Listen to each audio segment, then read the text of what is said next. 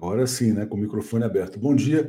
Começando aqui o Bom Dia 247 dessa sexta-feira, 16 de fevereiro, 6 horas 30 minutos. Agradecendo a todo mundo que chegou cedinho aqui, começando pelo Hussein dizendo: campo de concentração no Sinai em construção, é, denunciando também o lawfare do Assange do Imran Khan e falando aqui, mandando um recado para o Zé: Egito dispensando dólar para o comércio exterior. Obrigado aqui ao Jorge Luiz Melo pela dica do Josa Novales, vou atrás. Obrigado a todo mundo que chegou como membro, assinante. Aqui a mensagem também da Maria Angélica. Bom dia a todos. E já vou embarcar rapidinho o Zé Reinaldo e também a Natália Urban, que está aqui conosco aqui rapidinho. Então vamos lá. Bom dia, Natália. Tudo bem com você? Bom dia, Léo. Bom dia, Zé. Bom dia, comunidade. Estou aqui morrendo de frio, eu estou de mudança. Meu secador de cabelo está empacotado. Preciso achar meu secador de cabelo antes de pegar uma pneumonia. Mas estou aqui. Cabelo molhado no frio não dá certo, hein, Natália? Cuidado. Não, não dá certo nem um pouco. E aqui está tudo congelado, vai vir tempestade de neve. Então, assim, eu estou. Vou acabar o programa aqui, vou correr para procurar o secador. É isso aí.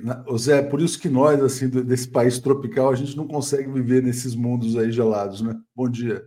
Bom dia, Léo. Bom dia, Natália. Minha solidariedade aí com esse perrengue que você está passando, mas já passa. É, é isso aí. Boa sexta-feira a todos. Boa sexta-feira. Efeméride, Zé, o que você nos traz de efeméride? Bom, é, nessa data, em 1985, era fundado o Hezbollah, uma organização sobre a qual a gente tem falado quase diariamente por conta do envolvimento é, na luta de solidariedade ao povo palestino. Mas eu quero lembrar também a grande figura que foi o Pedro Casaldáliga, grande religioso católico, que nasceu num dia como hoje, em 1928. Muito bom. Já que você trouxe, então, o tema do Hezbollah, vamos começar com essa notícia. Vou te passar já para você mesmo, Zé. Hezbollah diz que Palestina é a bússola das forças de resistência. Então, explica para a gente essa notícia, por favor. Bom, existem os, os xiitas no Oriente Médio é, e combatentes é, pela libertação nacional. Eles designaram um conjunto de forças como é, forças da resistência ou eixo da resistência. Essas forças envolvem o Irã, envolvem o Hezbollah, é, o próprio Hamas, a Jihad Islâmica, os Houthis do Iêmen e as milícias que atuam é, na Síria e no Iraque todos esses movimentos em solidariedade com o povo palestino. O Hezbollah considera que a bússola que inspira a luta de todos eles, que orienta, que mobiliza e que seria a força motriz é, da atividade desse eixo da resistência é a luta pela libertação da Palestina. Então, baseado nesse conceito, o Sheikh Qassem, que é o vice-líder do Hezbollah, é o secretário-geral adjunto, ele faz esse apelo a que todas essas forças se mantenham unidas na luta pela libertação da Palestina e afirma que as ações militares do Hezbollah contra Israel vão continuar até o fim do genocídio. É, Natália, já que a gente abriu por esse tema do genocídio, eu quero passar para você, na verdade, a sua impressão sobre a viagem do presidente Lula ao Egito. Ele fez um discurso muito importante em defesa da paz mundial e também criticou Israel, dizendo que Israel tem a primazia de não cumprir, parece ter a primazia de não cumprir as decisões da ONU. O que você diria sobre a passagem do Lula pelo Egito, Natália? Só para continuar no assunto do Hezbollah, há mais ou menos uma hora atrás, a Press TV publicou que, é, graças à ofensiva que o Hezbollah fez, o exército de Israel sofreu grandes perdas e que isso afetou, está afetando a economia israelense. Então é importante para todos que estão perguntando: ah, mas ninguém está fazendo nada. Nós temos que sempre lembrar das atividades do Hezbollah em relação à proteção do povo palestino nesse momento. Quanto ao presidente Lula, novamente, muito orgulho, é, como todo mundo estava falando, né? Fiz o L para isso mesmo.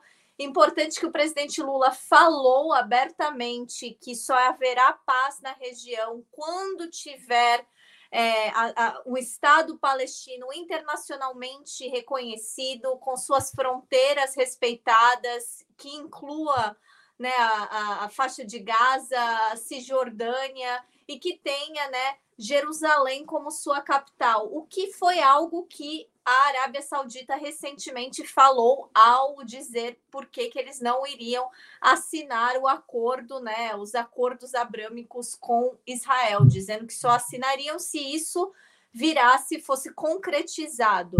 É, o presidente Lula fez uma fala que não somente representa é, é, a sua história política, mas também uma fala que é muito coerente com a história diplomática do Brasil, que é uma história de paz, que é uma história de respeito e reconhecimento à integridade do Estado palestino.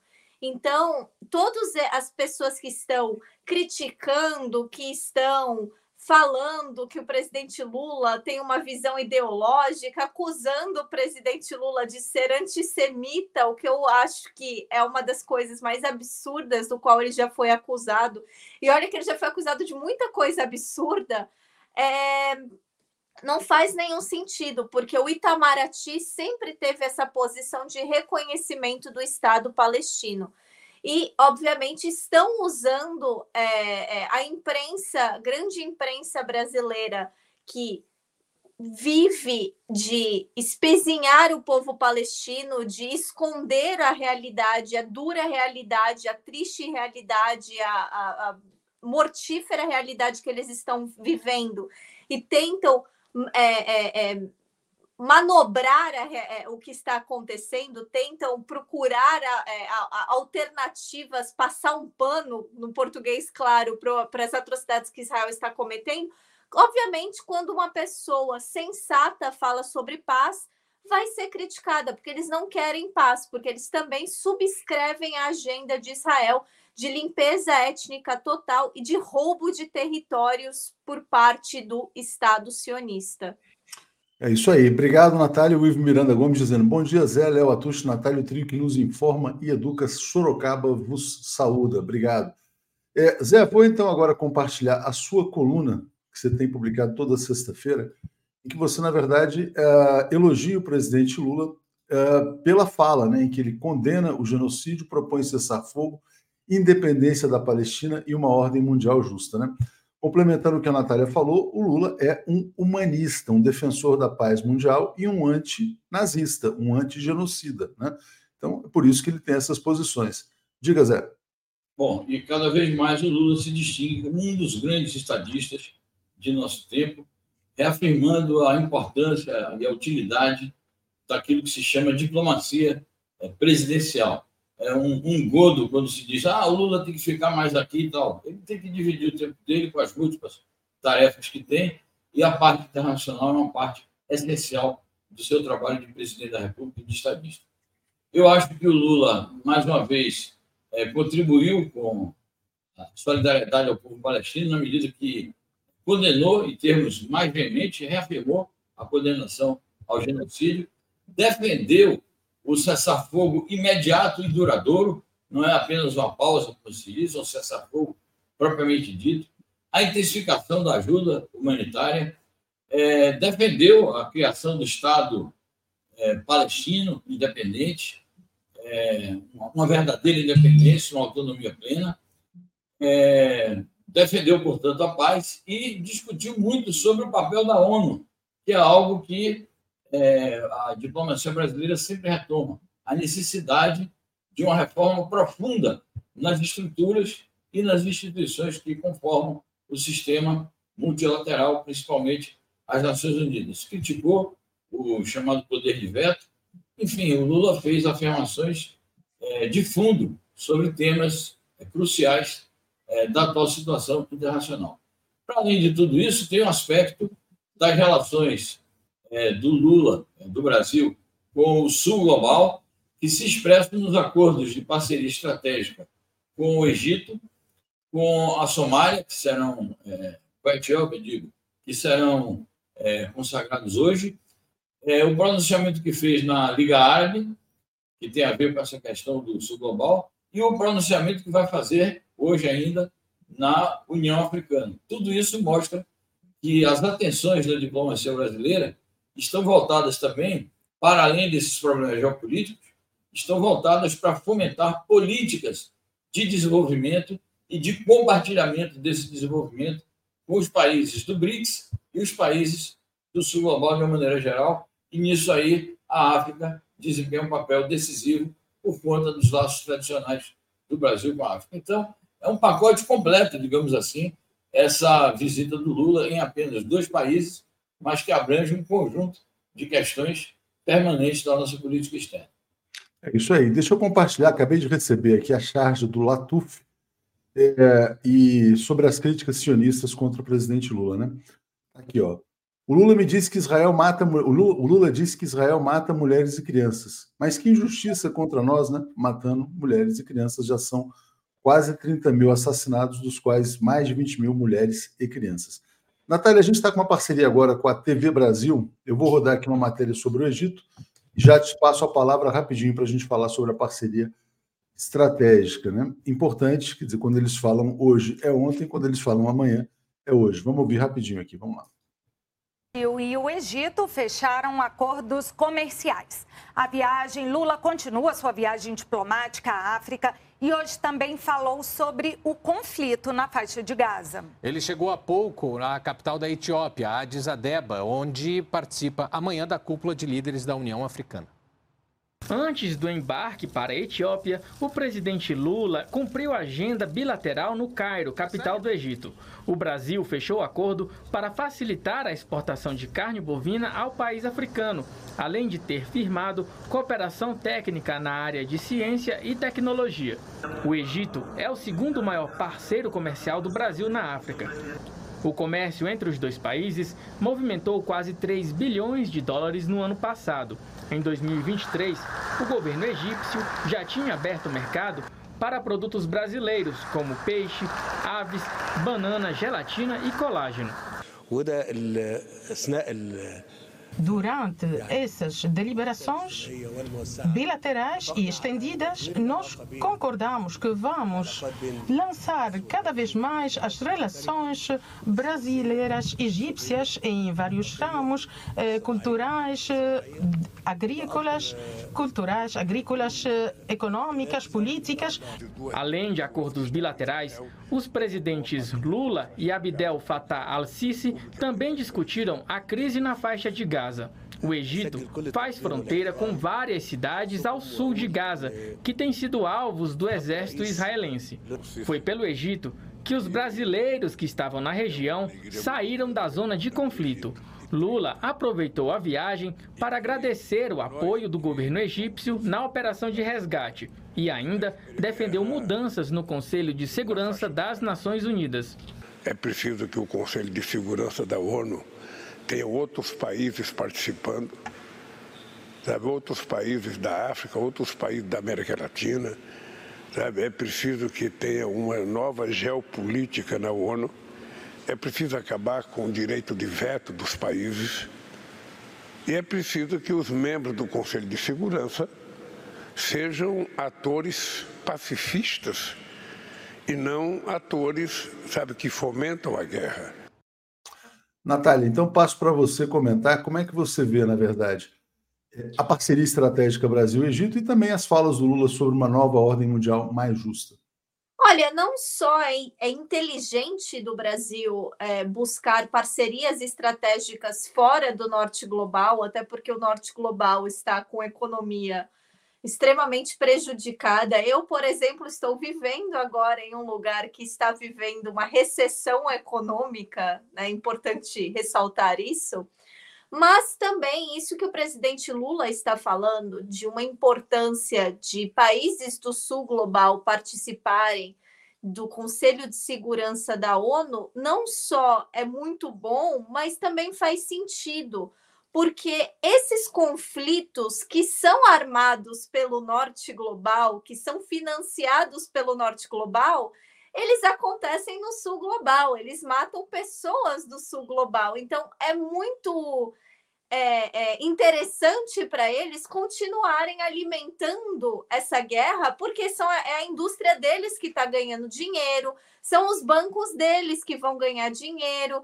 Não, e o povo da gente que vai morrer. Então, o presidente Lula está mais do que certo. E ele ter falado tem que acabar com o poder de veto, a gente tem que lembrar que o Brasil durante a presidência é, do Conselho de Segurança da ONU tentou passar uma moção de cessar fogo.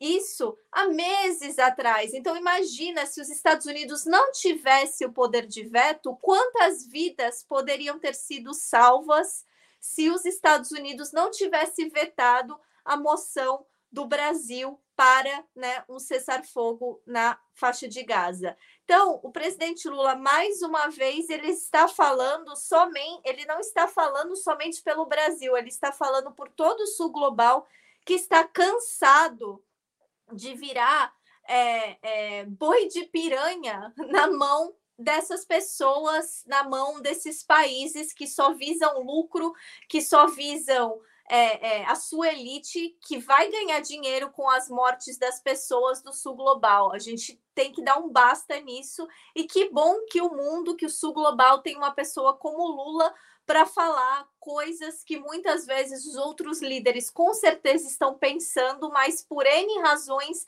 não têm coragem ou não podem falar sobre isso. Exatamente, só o Lula tem falado. Zé Augusto de Góes, eu concordo plenamente com a fala dele. Ele fala: Lula resgata o protagonismo internacional do Brasil como potência econômica e diplomática.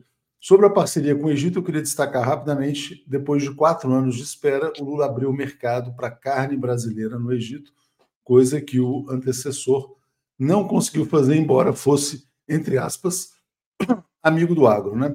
Zé, então vamos falar sobre duas notícias. Na verdade, a do Egito é essa. Eu queria que você explicasse, quer dizer, o que é a importância de uma parceria estratégica. Aliás, as relações Brasil-China foram se fortalecendo a partir de uma parceria estratégica, né?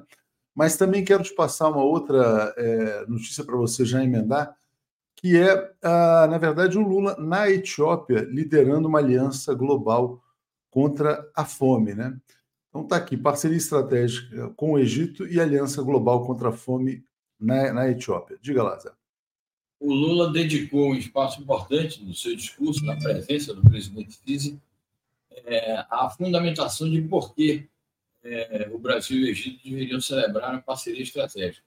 Ele disse dois países que têm essa dimensão, que têm essas afinidades, que têm esse papel no mundo, cada qual em sua região, e agora juntos no BRICS, não podem ter relações rotineiras, relações burocráticas, relações, digamos assim, comuns são relações que devem ser elevadas a essa categoria de parceria estratégica.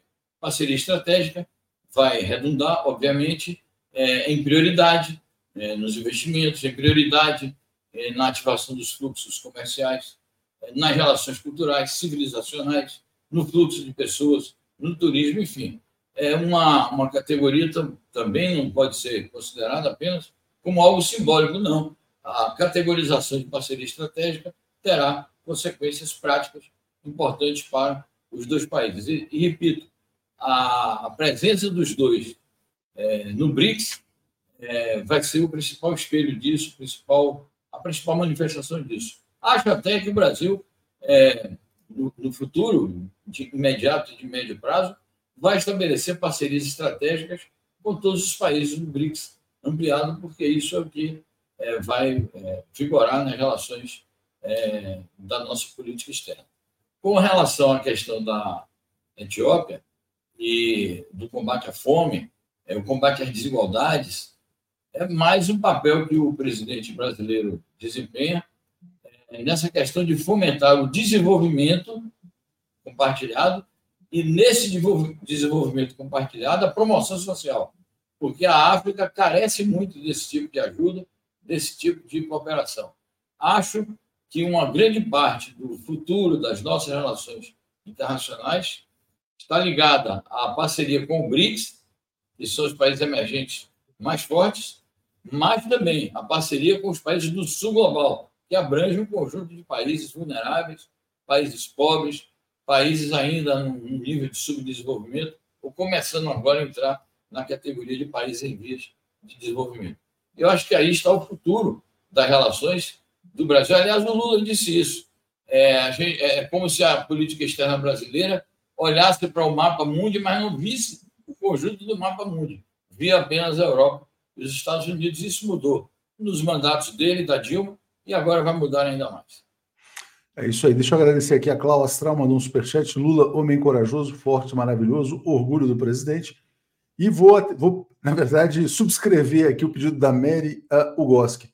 Digam de onde falam, porque é muito legal a gente ver que a gente fala com o Brasil e o mundo. Natália, é, eu quero colocar na tela aqui uma notícia sobre os Houthis, né? Então tá aqui, Houthis atacam um navio britânico no Golfo de Aden, porta-voz militar. Continua então a resistência é, em nome do combate ao genocídio. Queria que você falasse um pouquinho sobre isso e também o que você tiver de novidades aí sobre as últimas informações do genocídio. Né? Ontem o que foi muito chocante foi a invasão de um hospital pelas forças de Israel. Diga lá, Natália. Bom, é importante em relação aos Houthis avisá-los, né, avisar as pessoas que estão assistindo que eles foram colocados novamente pelo governo estadunidense na lista de grupos terroristas, apesar de eles estarem tentando prevenir o terror, porque o que está o mundo armar um exército terrorista como o exército israelense é sim, aí sim é você auxiliar o terror. O que eles estão fazendo é justamente não querendo que o mundo alimente, que as potências internacionais alimentem esse conflito. Falando nisso, é importante também ressaltar que essa mesma resistência que em nível menor ou em um nível diferente, mas querendo a mesma coisa, Acontece muito aqui no Reino Unido. Essa semana, onde eu moro, aqui em Glasgow, é, invadiram, né, fecharam, bloquearam a fábrica da Base Systems, que é uma fábrica que faz produtos de inteligência militar. As pessoas acamparam na fábrica desde as três horas da manhã e bloquearam a entrada e a saída, e ninguém podia entrar, ninguém podia sair, para justamente evitar que é, é, materiais que possam ser enviados para os israelenses para cometer, continuar cometendo genocídio do povo palestino cheguem lá. E você não vê, obviamente, é, um grande alarde do governo em relação a isso. Você vê, inclusive, o governo tentando, as mídias tentando esconder essas ações que acontecem aqui, mas são ações que têm acontecendo, que estão acontecendo. E isso, essa questão dos rutis, essa questão é, é, da, dessa demonização dos grupos de resistência islâmico, obviamente estão acarretando em um problema que, obviamente, a Europa não está falando, que não vai falar, que é num crescente aumento da islamofobia. Obviamente, todo mundo, né, todas as grandes mídias vão falar em antissemitismo, vão falar no aumento do antissemitismo, que obviamente é, não é, é considerado, segundo os parâmetros de antissemitismo do norte global, críticas a Israel são consideradas antissemitismo.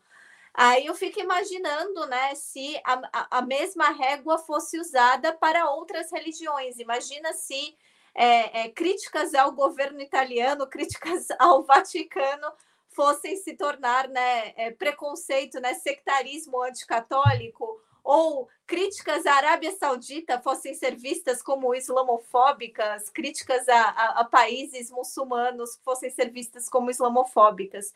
Mas, como é Israel, todo mundo né, obedece a essa agenda nefasta.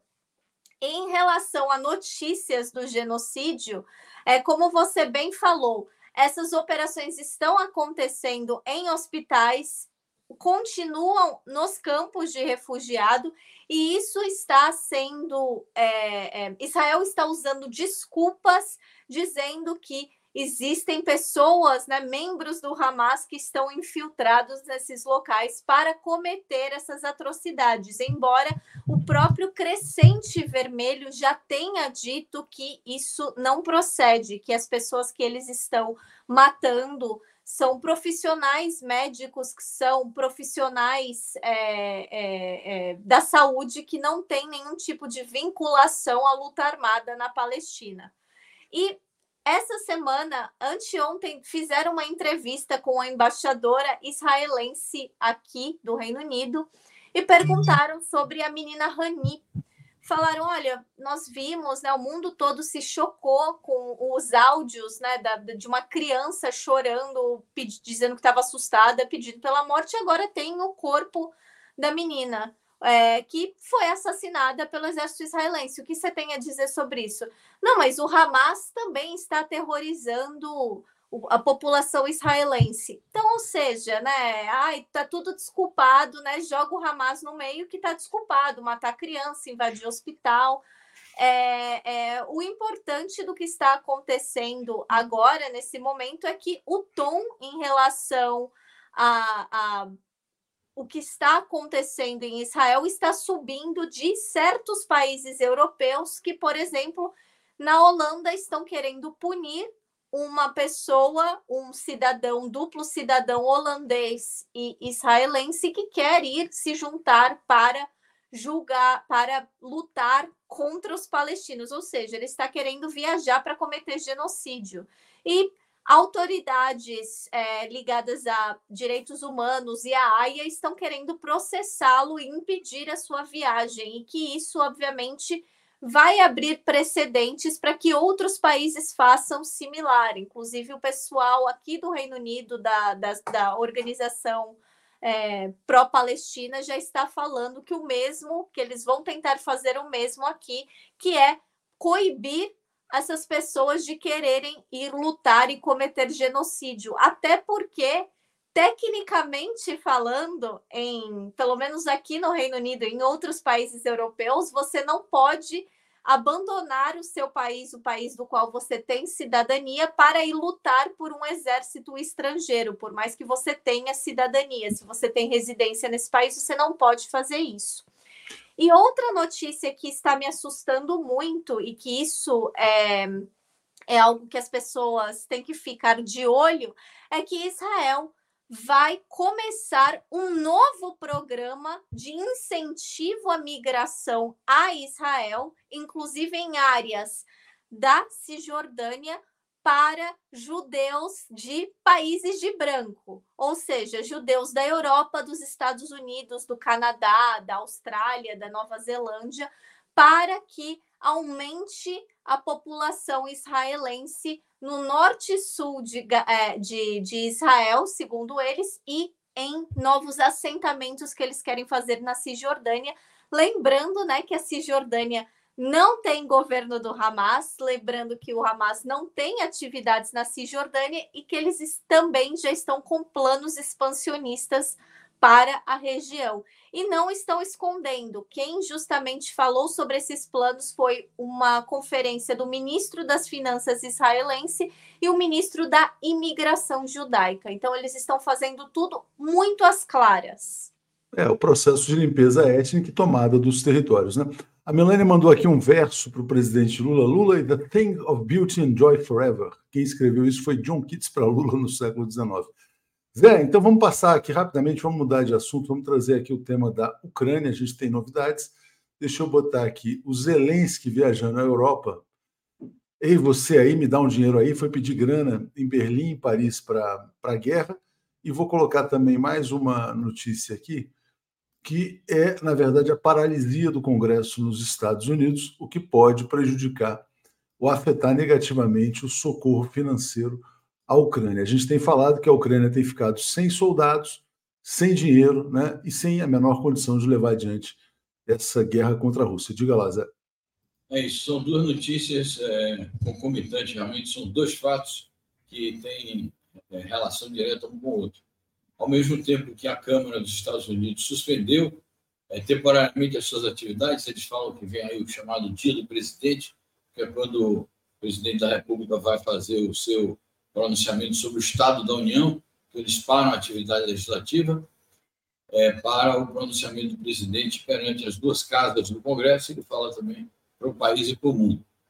Então, isso retarda é, a aprovação do pacote de ajuda militar para a Ucrânia, que foi aprovado é, com dificuldades no Senado, mas que provavelmente não será aprovado na Câmara, por conta da maioria republicana. O presidente da Câmara já disse que não vai submeter é, à Câmara é, o projeto aprovado no Senado. Então, a situação está nesse impasse, não tem ajuda americana para a Ucrânia no atual momento, e aí o Zelensky foi atrás de ajuda é, dos países da União Europeia, e o, o chanceler é, Lavrov acabou de fazer um pronunciamento muito importante, nós já publicamos parte desse pronunciamento, dizendo que os países da União Europeia estão fazendo um jogo perigoso, aconselhando o, o Zelensky a é, comprar ou receber e aconselhando é, os próprios países membros da União Europeia a fornecerem armas de longo alcance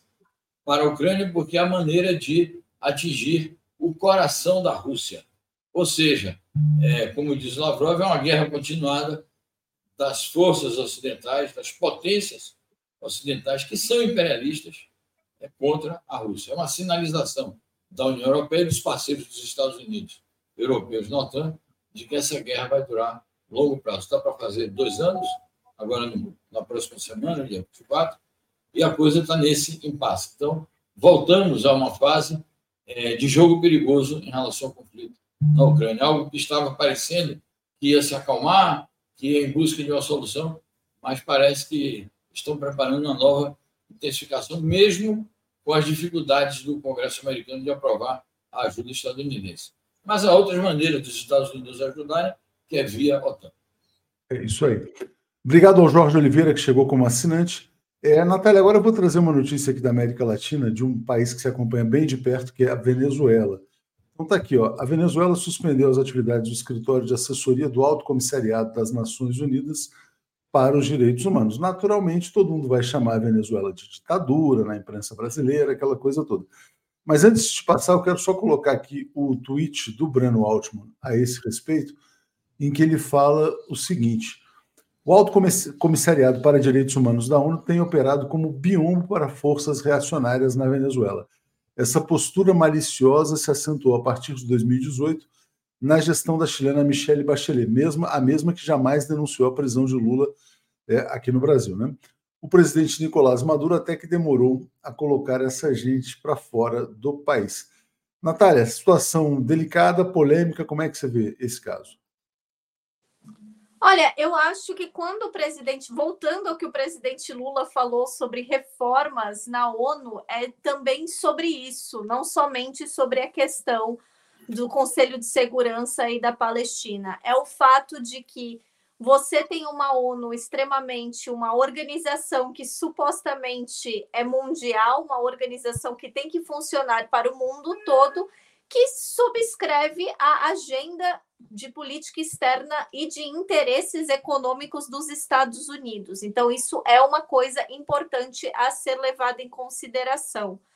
E a gente também tem que levar em consideração o fato de que é importante que uma própria é, é, auditora da ONU, a, a Lena Durham, fez um, um, um relatório extenso é, é, de pesquisa na Venezuela mostrando como as sanções estavam, as sanções impostas pelo imperialismo, impostas pelos Estados Unidos, estavam machucando a população venezuelana. A, deu a, a o, o, resultado do relatório foi que as sanções fossem suspensas para que as pessoas conseguissem viver plenamente na Venezuela e, obviamente, a ONU desobedeceu as, as recomendações de uma funcionária deles mesmos, perdão, em prol justamente dessa agenda que eles subscrevem dos Estados Unidos. Então é assim, uma própria funcionária chega e fala: olha, as sanções estão matando pessoas aqui. Os Estados Unidos falam, não, não é com a gente. E a ONU fala: não, tudo bem. Então a Venezuela está certa em fazer isso, porque quando eles realmente poderiam ter algum tipo de ajuda da ONU, quando eles poderiam ter alguma coisa para ajudar a sua população, ajudar o seu povo, a ONU virou as costas para eles. E, obviamente, essa organização dos direitos humanos da ONU na Venezuela,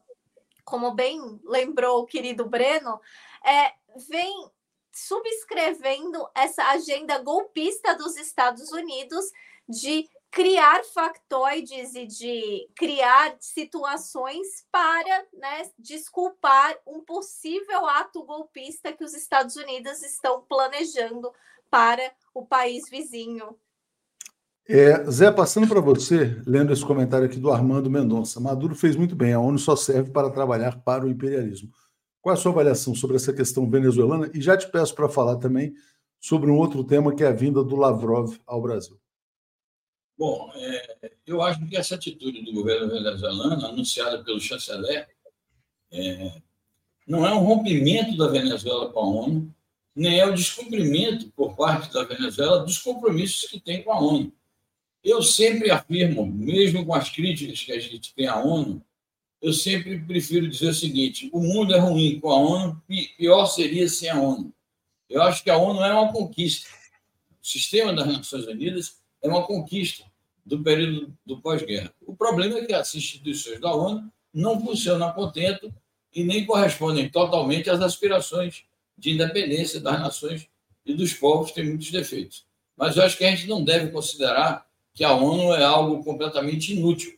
Eu acho que é, seria muito pior se as nações não tivessem esse espaço para se pronunciar. O conflito que houve entre a Venezuela e esse escritório de, de na verdade, é um escritório de assessoria do comissariado, do alto comissariado da ONU para os Direitos Humanos, a expulsão deles da Venezuela não significa a Venezuela romper com o alto comissariado dos direitos humanos, nem se retirar dele. Significa um protesto legítimo do governo venezuelano contra a ação desse escritório de ingerência nos assuntos internos da Venezuela, de conluio com a oposição interna e conluio com o imperialismo. Então, se trata apenas disso. O próprio chanceler, no comunicado, ele diz que vai repactuar a relação da chancelaria venezuelana com o alto comissariado. Porque, senão, se não tivesse uma relação correta entre os países, individualmente, e a ONU, é, estaríamos vivendo numa situação de caos ainda mais completo no mundo. Bom, dito isso, então eu acho que sim, a Venezuela tem razão de ter feito isso, mas é bom a gente dimensionar o que aqui está sendo feito. Não é um rompimento da Venezuela com a ONU, muito menos com o próprio alto comissariado, é uma repactuação. Bom. E essa notícia aqui, Zé, da vinda do Lavrov? Muito bom anúncio, bem-vindo, Lavrov. É, ele diz que vai estar aqui até o fim do mês, o fim do mês está chegando, quando haverá mais uma reunião importante de ministros das relações exteriores dos países integrantes do G20, cuja responsabilidade este ano é do Brasil. O Brasil assumiu a presidência do G20, está organizando a reunião que se dará em novembro no Rio de Janeiro. Então, bem-vindo, Lavrov, bem-vindo todos os chanceleres do, do G20. É, tenho certeza que o Brasil vai proporcionar as melhores condições para que esse evento seja marcante e seja algo que favoreça ao desenvolvimento compartilhado das nações independentes e dos povos. É isso aí. A Clara falou: a ONU é igual à democracia. Se funcionasse como deveria, seria perfeito. O problema é quem está dentro do poder, que está no poder dentro de uma sociedade capitalista. O Zé volta às 10 horas. Semana no Mundo, falando sobre Palestina, né? E, Natália, é, só para a gente encerrar, né? Quer dizer, realmente deu orgulho nessa né, passagem, está dando, né? Do Lula pelo Egito e pela África. Né? Deu sim, muito, muito orgulho. O presidente Lula fazendo muito bonito, o presidente Lula estabelecendo é, relações que vão entrar para a história, para a história e fazendo falas históricas também, que é como eu disse, é, a imprensa brasileira, nesse momento, vai ser lembrada, assim como alguns de nós aqui lembramos, porque as pessoas acreditam que às vezes o povo não tem memória, do apoio de muitos à ditadura militar, da passada de pano que eles deram para o excrementíssimo, é, de todas as atrocidades que eles falaram e cometeram contra o caráter da presidenta Dilma, contra o presidente Lula.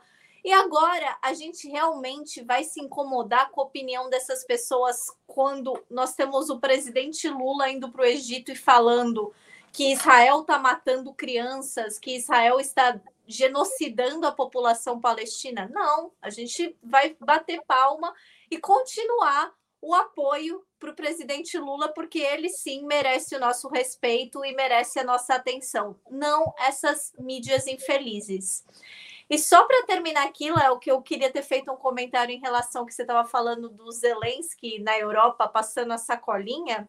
Saiu uma matéria na France Press que a Comissão Europeia anunciou na quinta-feira que eles vão fazer um corte severo no crescimento econômico da zona do euro, que a recessão vai chegar à zona do euro também. Então é muito importante que isso vai refletir, esse dinheiro que o Zelensky está pegando desses países da Europa vai refletir no que vai acontecer nas próximas eleições dos países europeus, porque o povo está sem dinheiro, mas a Europa continua alimentando uma guerra sem futuro para tentar é, é, bancar a agenda de política externa do imperialismo estadunidense. Não, é isso aí. Na verdade, a Inglaterra em recessão, a Alemanha em recessão e eles dando dinheiro para a guerra. Obrigado, Zé. Obrigado, Natália. Bom fim de semana para vocês também. Ah, eu volto no boa noite ainda. Lembrando que eu vou estar dando boa noite aqui para vocês também. É isso aí. Valeu, gente. Obrigado. Tchau, tchau. Abraço. Só para fazer uma divulgação rapidinho, depois a gente volta a falar sobre isso mais adiante também. Hoje é dia de lançamento do livro do Breno Altman, nessa sexta-feira. Vou botar na tela aqui rapidinho. Deixa eu já compartilhar minha tela. Depois eu falo quando passar para a Daphne também. Então tá aqui, ó, 16 de fevereiro, sexta-feira, 19 horas, auditório do Sindicato dos Condutores do Vale do Paraíba, o livro do Breno chamado Contra o Sionismo e Defesa do Povo Palestino. Quem foi aí do Vale, então, por favor, compareça a esse lançamento. Bom, então, dito isso, já vou trazer aqui agora o Paulo, o Alex e a Daiane. Bom dia a vocês, tudo bem, gente? Bom dia, Alex, tudo em paz? Olá, bom dia, bom dia, Léo, Daiane, Paulo, todos que estão assistindo. Bom dia, bom dia, Daiane, tudo bem? Bom dia, Léo, tudo bem? Bom dia, Paulo e Alexa. Eita, a voz vai sumindo aqui no final da semana. Cadê a voz, Daiane? Cadê a voz? Está trabalhando muito. Bom dia, Paulo, tudo bem? Bom dia, bom dia a todos e todas. Vamos lá, eu quero começar pelo tema de Mossoró, então vou rodar uma matéria rapidinho, a gente já volta aqui na sequência. Vamos lá. Presos que fugiram da penitenciária de segurança máxima em Mossoró, no Rio Grande do Norte, podem estar na região a apenas 15 quilômetros do presídio. A afirmação foi feita hoje pelo ministro da Justiça e Segurança Pública, Ricardo Lewandowski. Bom, quem está acompanhando esse caso aí, que está mobilizando o noticiário, traz mais detalhes para a gente agora, é a Selma Dias. Selma, muito boa noite para você. O ministro detalhou como é que foi a fuga, o que, que ele trouxe de novidade hoje para a gente? Sim, boa noite para vocês, também para quem está conosco. Essa foi a primeira vez que o ministro Ricardo Lewandowski concedeu uma entrevista coletiva para falar sobre essa crise no sistema penitenciário federal. Ele classificou a fuga dos detentos como grave, mas disse que foi um episódio localizado, facilitado por uma série de falhas no sistema de segurança da unidade de Mossoró, como, por exemplo, uma obra que está sendo realizada no local, também defeitos na construção do prédio e mau funcionamento das câmeras de segurança segurança. O ministro afirmou que neste momento a prioridade número um é re recapturar os presos. Para isso, 300 homens das forças de segurança estão atuando lá em Mossoró, inclusive usando drones e helicópteros. O governo acredita, como vocês disseram, que os presos estão ali nas proximidades, estejam nas proximidades ali do presídio. Por isso, boa parte das ações de busca estão concentradas por lá. Para tentar entender o que aconteceu, o ministro Ricardo Lewandowski disse que tem duas investigações investigações em andamento, uma administrativa para apurar responsabilidades disciplinares e uma outra criminal para entender se houve ou não algum tipo de facilitação.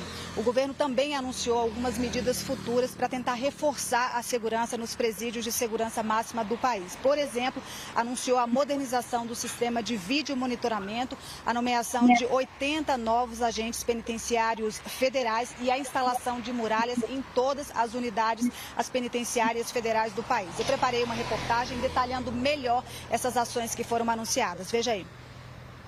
Mais de 24 horas depois do registro das fugas, as forças de segurança ainda não conseguiram recapturar os detentos que estavam no presídio de segurança máxima de Mossoró, no Rio Grande do Norte. Segundo o ministro da Justiça, a ação dos presos foi resultado de um conjunto de falhas, como o mau funcionamento de câmeras e o acesso facilitado a ferramentas de uma obra que estava sendo realizada na unidade. A fuga dos dois detentos ela é algo que não pode ser minimizada. É algo grave, sem dúvida nenhuma, é grave, mas, como eu disse, é um, uma fuga que se deu em razão de uma série de coincidências negativas, de casos fortuitos e, infelizmente, é, facilitaram a fuga é, desses dois é, é, detentos desses dois criminosos. De Mossoró, o secretário nacional de Políticas Penais do Ministério da Justiça reconheceu falhas nos procedimentos de segurança e classificou o episódio como uma crise no sistema penitenciário federal. Nós estamos revisando procedimentos e elevamos o nível de segurança de todas as unidades prisionais do sistema penitenciário federal. Todas estão em alerta pelo fato em si, mas também pela necessidade de, eu volto a repetir, momentos como esse são momentos indesejados, ninguém gostaria de estar aqui, não é?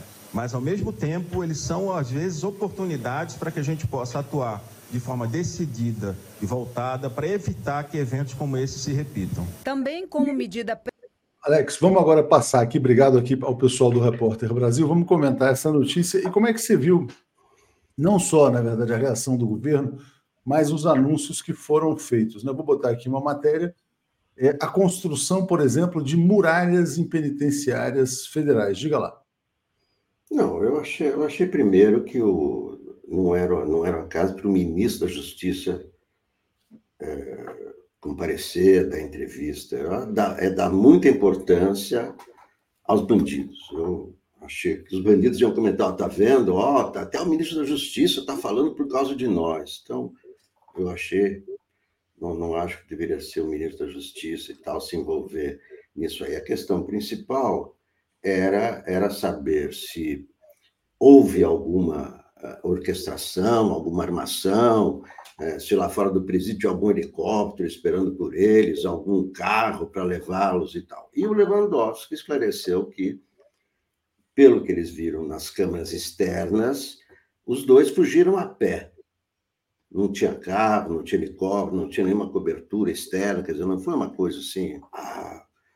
E esses dois detentos também não eram né, líderes de nada, eram, segundo Lewandowski, soldados do crime, soldados do crime e tal.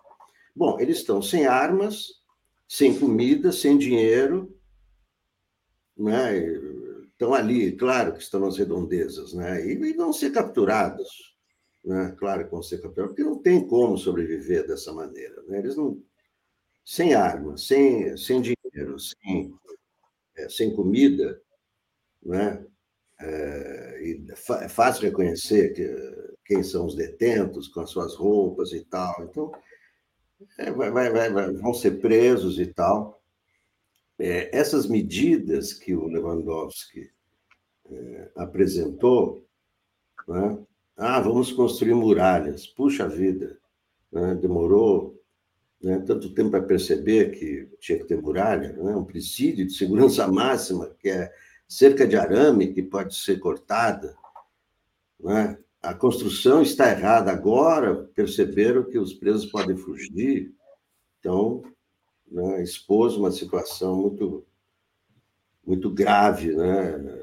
que coloca uh, sob suspeita todos os presídios federais, né? Será que foram foi a mesma construtora, é o mesmo projeto e tal? Então levanta, levantou várias questões que eu acho que não é uma fuga de preso. Só isso. Outro dia não fugiu aquele preso dos Estados Unidos, a brasileira também fugiu pelo teto e tal.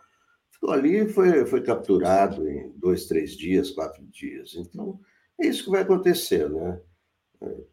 Dois, três, quatro dias, eles serão presos porque não têm não tem condições né, de, de sobrevivência. É, uh, o Claudinei está dizendo assim, Alex, tem sim que ser o ministro da Justiça, demonstra compromisso de resolver e tomar providências, mesmo sendo um caso pontual. Eu acho que ele falou por uma razão simples, quer dizer, eu acho que a gente também está nessa briga constante política, eu acho que é uma resposta também à gritaria da extrema-direita. Diga, Daiane, como é que você viu esse caso, as providências adotadas, já já passo para o Paulo, diga lá. Não, não, não. Eu acho que no caso aí dessa fuga ontem, já a gente tinha tratado sobre isso, eu tenho aqui as minhas teorias conspiratórias. É, fugir é, com o alicate é estranho, né? Mas tudo bem. É, e de um sistema prisional de segurança máxima. Ninguém foge sem planejar antes. É, são presos que não têm grande liderança na hierarquia aí das organizações. enfim, eu desconfio, diante de tudo que eu tenho assistido ao longo desses últimos anos, com acompanhando a política uh, diretamente aqui pelas mídias progressistas, trabalhando, atuando, eu não consigo olhar para essa situação sem ter um olhar é, olhando do ponto de vista do que a política contribui, do que, que isso traz para o debate. A extrema-direita está se aproveitando disso, é, está usando esse discurso, da, que é o discurso associado, é como o discurso das urnas.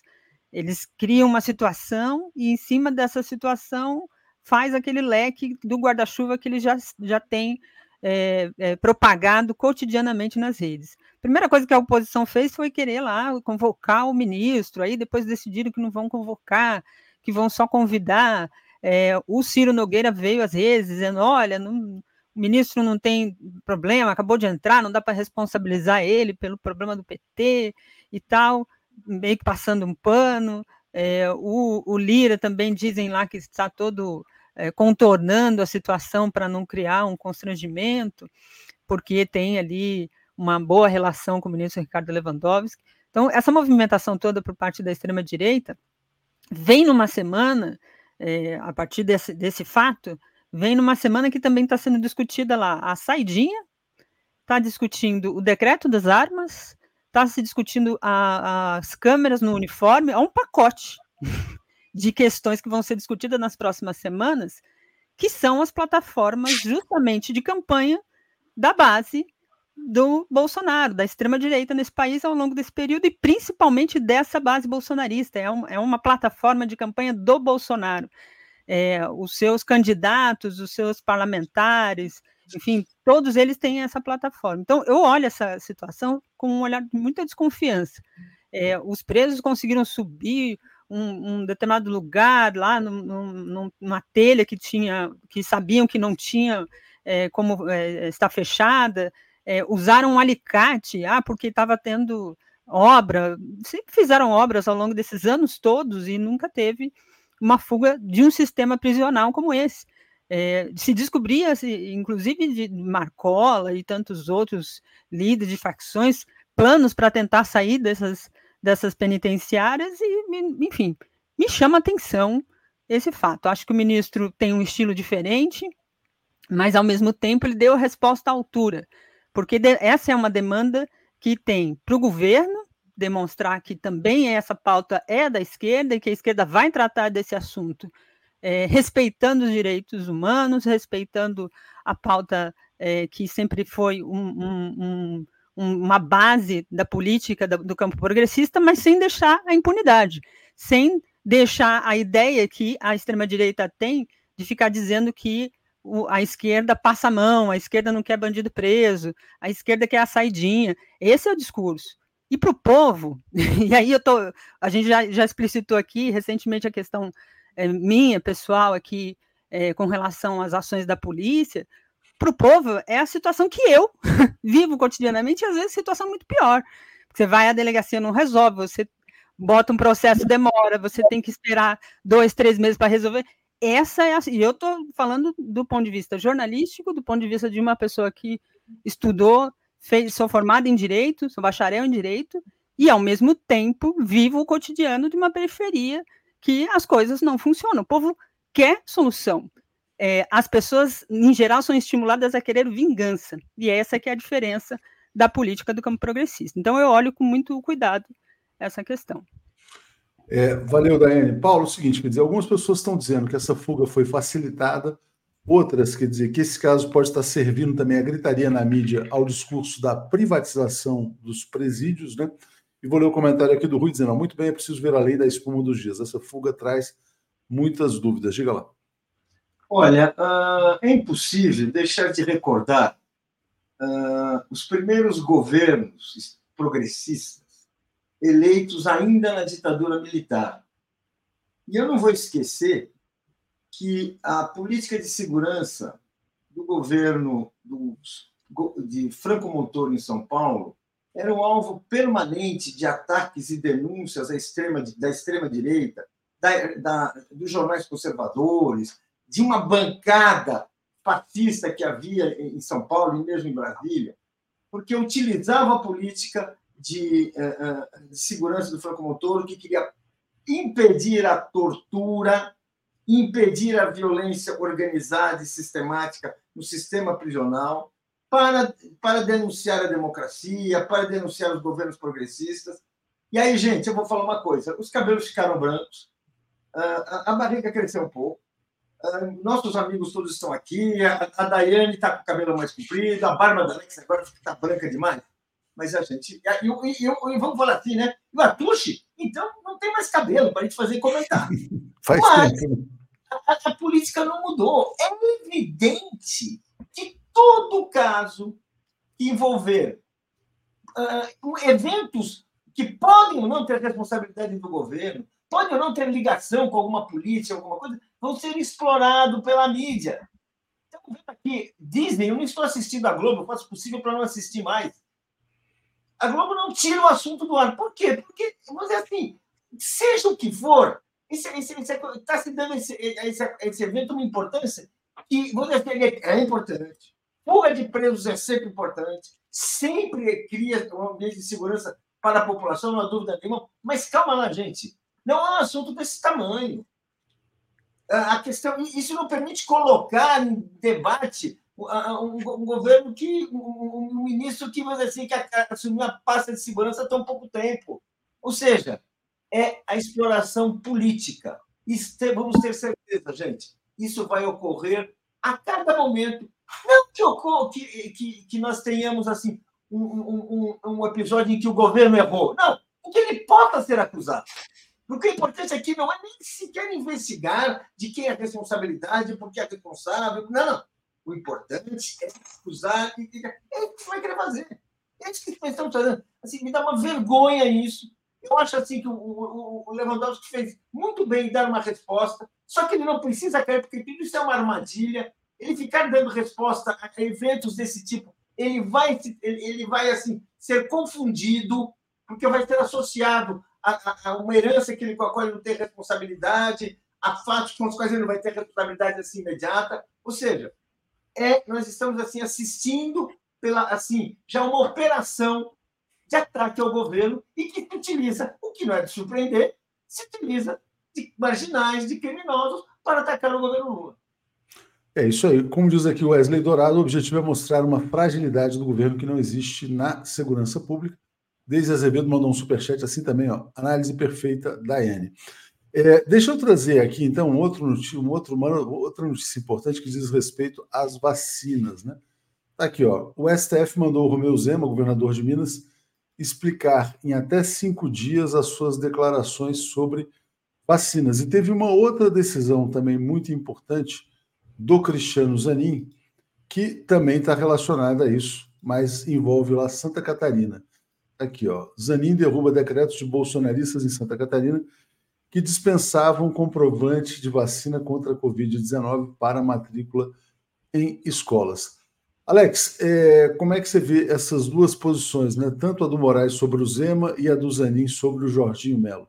É, primeiro a gente tem que saber o seguinte: essas manifestações são resultado de uma ação de partidos. Não é uma iniciativa do Zanin nem do Moraes. Ó, oh, Zema, para com isso. Não é deputados do PSOL entraram com ação muito correta, protestando contra essa decisão esdrúxula e até criminosa dos governos do, do Zema, do governo Jorginho Melo Santa Catarina, dispensando a vacinação das crianças. Total absurdo. Né? O que agora as, as decisões é que foram diferentes. O, o Moraes, na verdade, a, a decisão do Moraes mandou é, o Zema refletir melhor. Foi isso. O senhor tem cinco dias para refletir melhor sobre a questão. Então, ele não entrou de sola. O Zanin já entrou de sola, falou: olha, tem um plano nacional de vacinação, então é, decretos municipais não podem ser superiores a decisões nacionais, então para com esse negócio e tal, já mandou suspender e pronto. Corretíssimo, é um absurdo, e esses governadores podiam ser acusados de crimes contra a saúde pública se continuassem com, com, essa, com essa decisão. Totalmente absurdo. É, uh, e aí, Daiane, olha só, é, eu quero ler esse comentário antes de passar aqui do Roberto Reis. Ele fala: a questão da vacina é muito séria, o governo precisa desmistificar a questão. Muita gente que não quer tomar qualquer vacina por causa dos boatos. É a herança maldita do bolsonarismo. Diga lá, Daiane. É, eu acho que é justamente aí o gancho, né, principalmente de é, colocar esses governadores negacionistas, né, a gente enfrentou uma pandemia e é, se não fosse a vacina, nós estaríamos numa situação muito pior, né, é, e olha que 700, mais de 700 mil pessoas perderam suas vidas, né, 700, mais de 700 mil pessoas perderam suas vidas, seus familiares os perderam ou é, tiveram ali é, acompanhando o sofrimento desses familiares por conta da não vacina, é, por conta da decisão de um governo que se negava a fornecer essa vacina da, do modo e no tempo que necessita. É importante que esses governadores fiquem constrangidos, porque o discurso que eles colocam é sempre do discurso da liberdade, do direito de escolher e de definir o que vai ser introduzido no seu braço ou não. Esses que, que tomaram vacina a vida inteira e só chegaram provavelmente aonde chegaram a idade que chegaram por conta das vacinas, porque tomaram quando era pequeno, não sabia nem de onde vinha, né?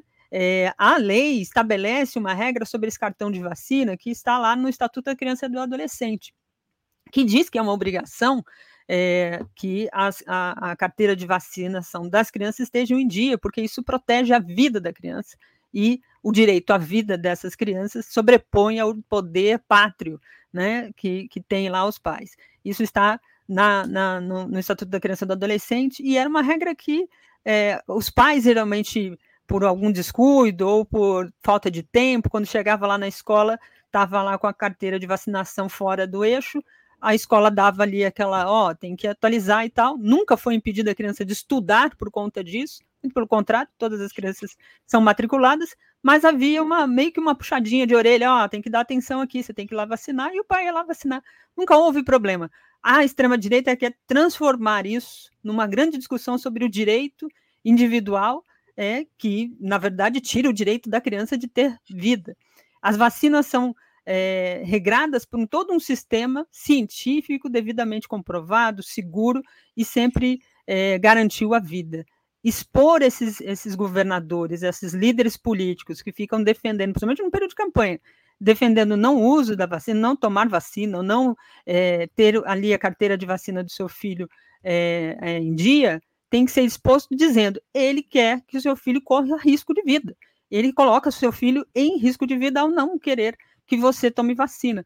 Então, a campanha que o governo tem feito pela, pela vacina reforça cada vez mais essa iniciativa. E é preciso expor, assim como faz essas ações perpetradas aí, é, expondo esses, esses governadores que são irresponsáveis e que no momento anterior tinham é, é, posturas diferentes. Hoje eu chamei para o Brasil agora o Naí é, é, Tupinambá, que é um especialista nessa questão da vacina, e ela de Minas para justamente conversar e tratar um pouco mais profundamente sobre essa questão da campanha e sobre as, essas ações de governadores. É, valeu, Daiane. Deixa eu agra agradecer aqui a Lucilei Alves, que se tornou assinante. E é muito interessante né, essa discussão de vacina. Quando, você, quando a extrema-direita quer falar sobre aborto, por exemplo, ela fala o seguinte: não, mas olha, a mãe não tem o direito de decidir porque o direito da criança de nascer vem antes. Aí, quando a extrema-direita quer falar de vacina, ela vai falar assim: não, a criança não tem o direito de vacina porque quem manda é o pai, né? Quer dizer, então tem, a extrema-direita tem que decidir quem manda, né? Quer dizer, se são os pais, se é a criança, quer dizer, como é que a coisa funciona. Paulo, como é que você vê essas decisões do Supremo sobre o tema das vacinas, enquadrando o Zemo e o Jorginho Melo? Tem que enquadrar.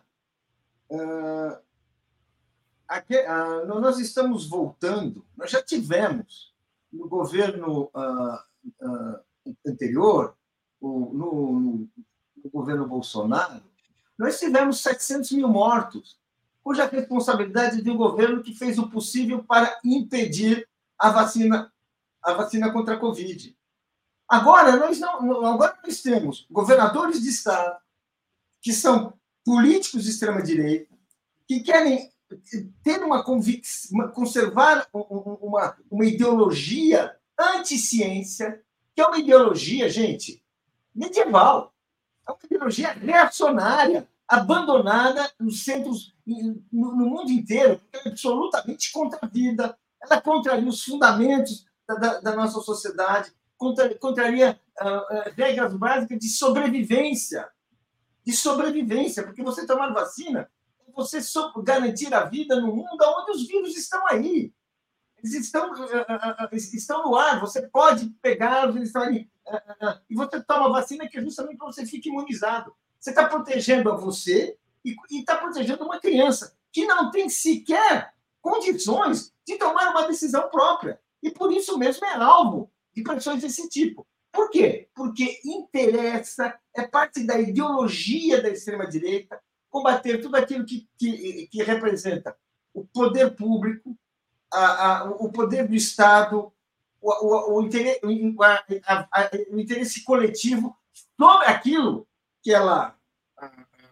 aquele mito da liberdade da escolha individual. No caso da vacina, nenhuma sociedade pode conviver com uma escolha individual que vai prejudicar o coletivo e aquele próprio indivíduo. É por isso que se deve vacinar e por isso que a vacina é obrigatória, não é escolha. Porque entre a vida e a morte, gente, nenhuma sociedade pode conviver deixando essa escolha ao léu. Entre a vida e a morte, nós sabemos qual escolha que uma sociedade e um governo responsável precisa fazer. E por isso a vacina é obrigatória. Aliás, sobre isso, né? Essa questão, essa questão de direito individual e coletivo, tem um vídeo que circula aí. Como era a imprensa nos anos 80, né? Um Roda Viva, que você tem lá o Matina Suzuki, vários jornalistas famosos na época, entrevistando o Paulo Maluf, porque ele queria, na verdade, é, proibir o cigarro em bares e restaurantes, né? Aí um cara fala assim: não, mas eu não tenho direito de me matar, e Maluf, Maluf político de direita, de extrema-direita. Olha, você até tem, mas você não pode matar o garçom, né? Ele fala assim, coisas óbvias. Como a extrema-direita decaiu muito, né? É, exatamente. E aí ele. É... Não, e o que, que era a imprensa? Aí um fala assim: não, mas olha, eu, eu quero viajar ao lado de alguém fumando num avião, porque pessoas que fumam são muito mais interessantes do que as que não fumam. Eu acho que quem falou isso foi o Matinas, né? Então mudou não, muito. E, e, e a, a, as pessoas fumavam no, no, no, durante o programa. Você pode é, ver programa, vídeos aí. Os próprios entrevistadores estavam, tinha lá um cinzeiro e tal, fumando. As pessoas fumavam em, em televisão aí por coincidência, muitas TVs pegaram fogo, né? essa, essa, era a lógica, essa era a lógica do direito individual. Fogo, o direito individual vem acima do direito coletivo. Fumava no estúdio. E muitos jornalistas tiveram um fim de carreira precoce, tiveram uma vida mais curta. Porque o cigarro, nós sabemos que eles que era ali liberado daquela maneira, nós sabemos os seus efeitos. Ele não, era, ele não é neutro. Né? Da mesma uhum. forma, os caras têm vacina. No mundo onde as epidemias estão aí no ar, né? O cigarro e o álcool, né? O cigarro e o álcool acabaram com muitas carreiras. E, Exato. E as carreiras também acabaram com muitas carreiras. E de quem sentava do lado também.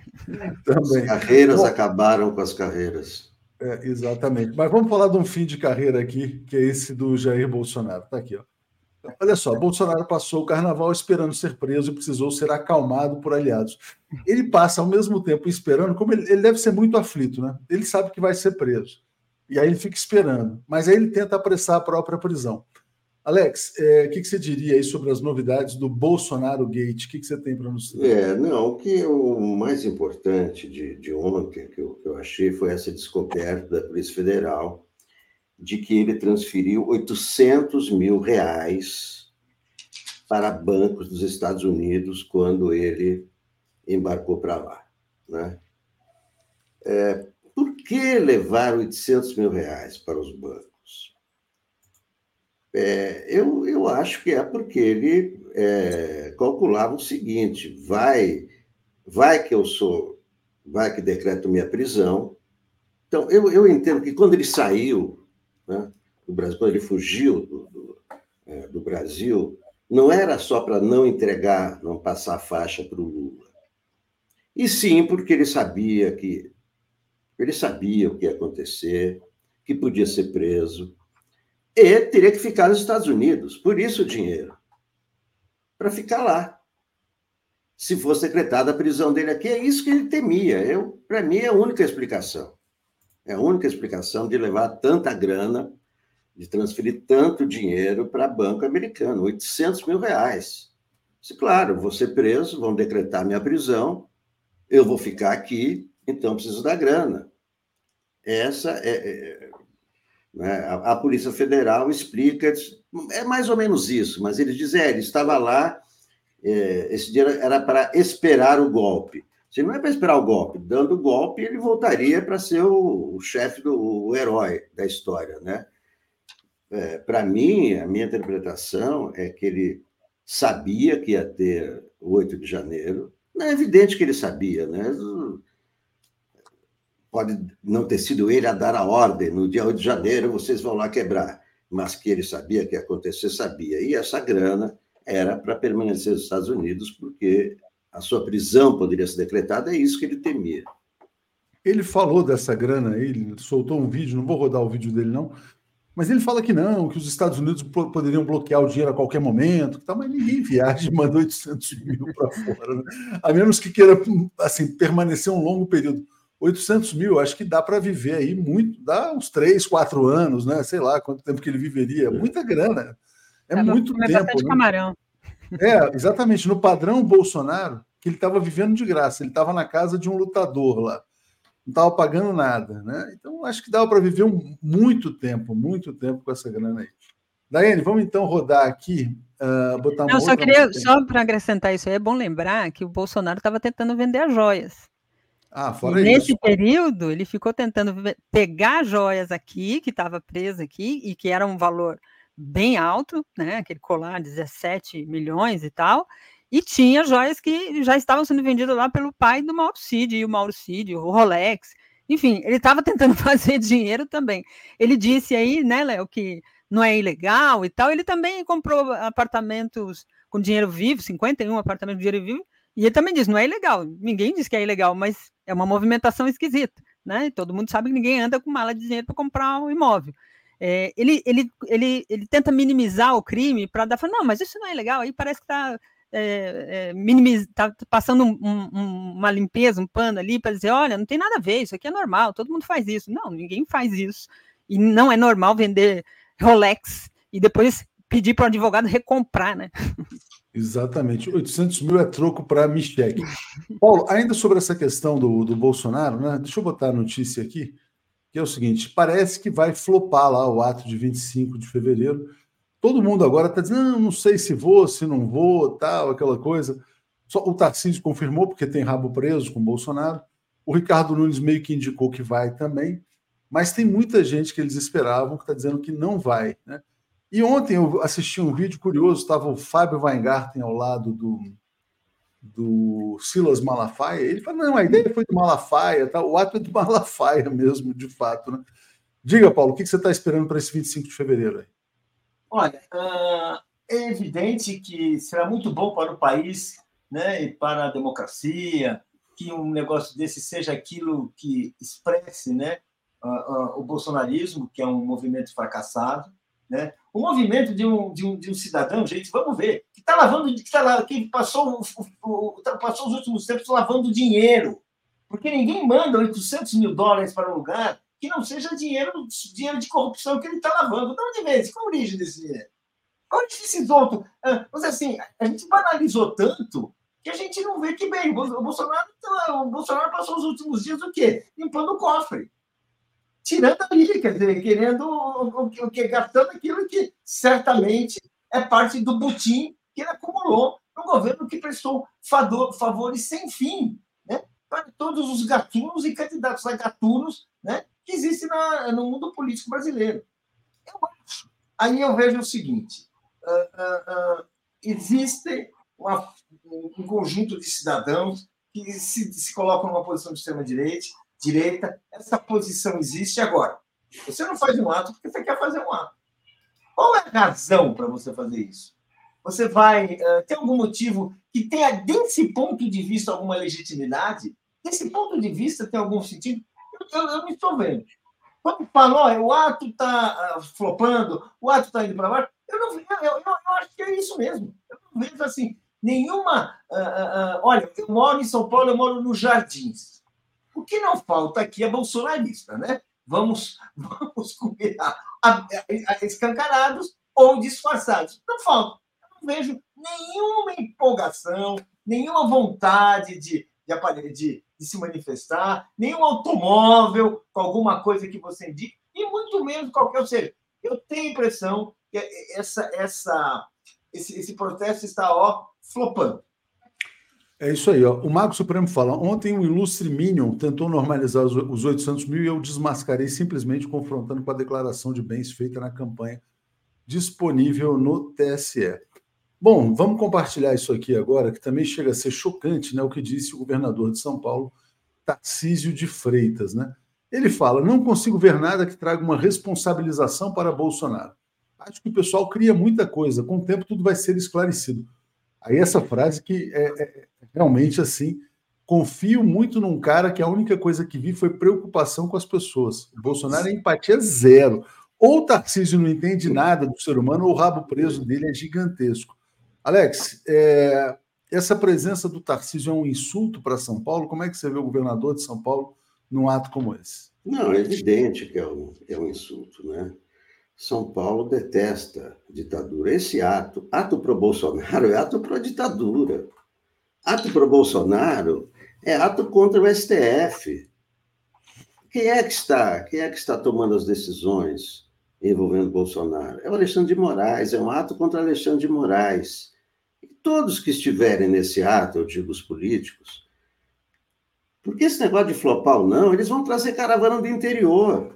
Você acha que o, o, o Tarcísio não vai, não vai obrigar os servidores do interior a vir para cá para fazer número lá com a camisa acho amarela? Que não, Alex, acho que não chega a esse É ponto, claro não. que vai. Vamos ver. Claro que Não, vai. então, Alex, então não, sa- a gente não sabe, não precisa dizer que vai. Continua. Acho que não, acho que não. É, Paulo, eu posso dizer o que eu quero. Claro, mas eu, tô- eu, boca é eu minha. posso dar minha opinião. Então, você Não, fala bem, mas sem briga, boca, vamos lá. Eu falo Sem briga. Agora, você dizer que eu não posso falar com a minha boca, o que eu posso falar Não, com a mas minha tudo bem, boca, vamos lá, diga é Personalizar. da sua parte, numa bela manhã de sexta-feira. Sem telequete, sem Então, telequete, então, vamos lá. Vamos comentar depois do Então é seguinte, então, então é o seguinte, quem for, quem for a esse ato, eu digo os políticos, dependendo do que acontecer, pode ser chamado pela Polícia Federal.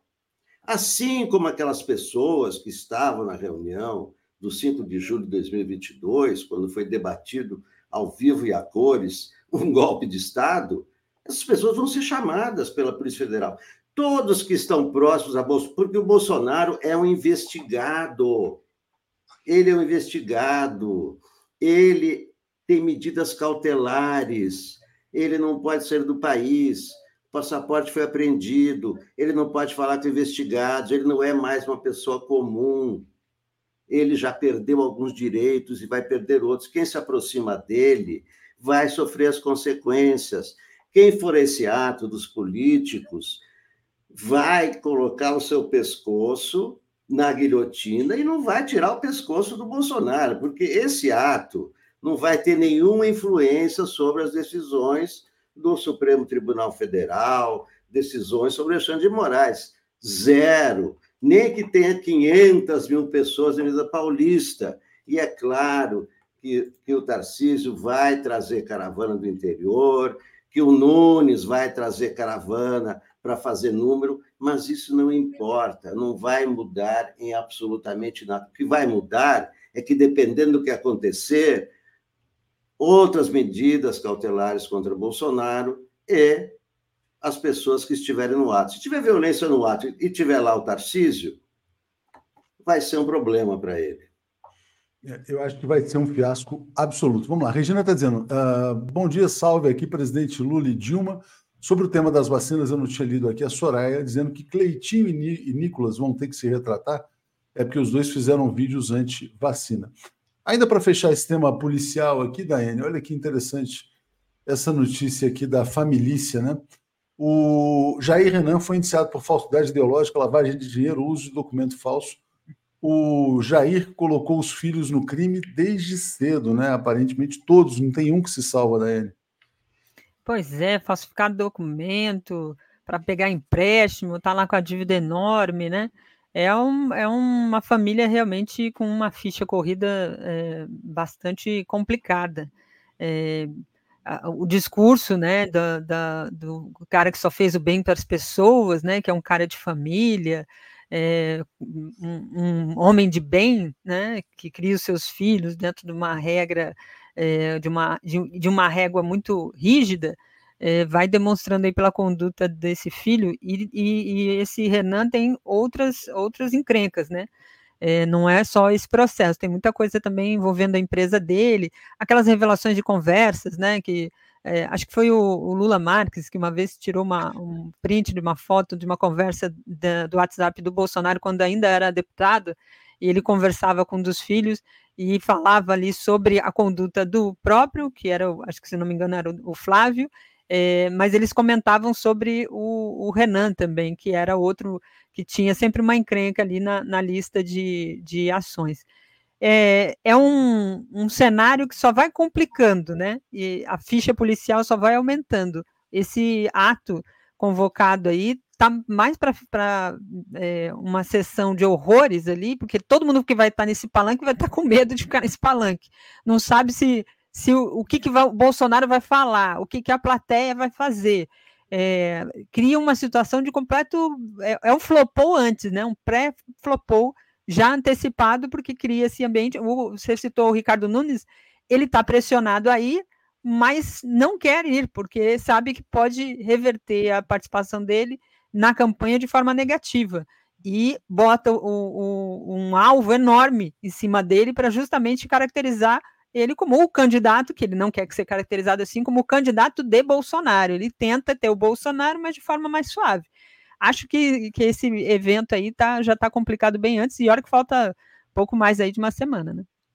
Ele está sendo aconselhado a não comparecer, né, o prefeito de São Paulo, que realmente é uma situação de risco. Tenho dois comentários aqui para ler rapidamente aqui, o Bramadelli dizendo Leonardo, nada me tira da cabeça que 17 milhões de PIX recebidos pelo Inominável têm origem nos mesmos doadores ocultos da igreja do Mala Cheia.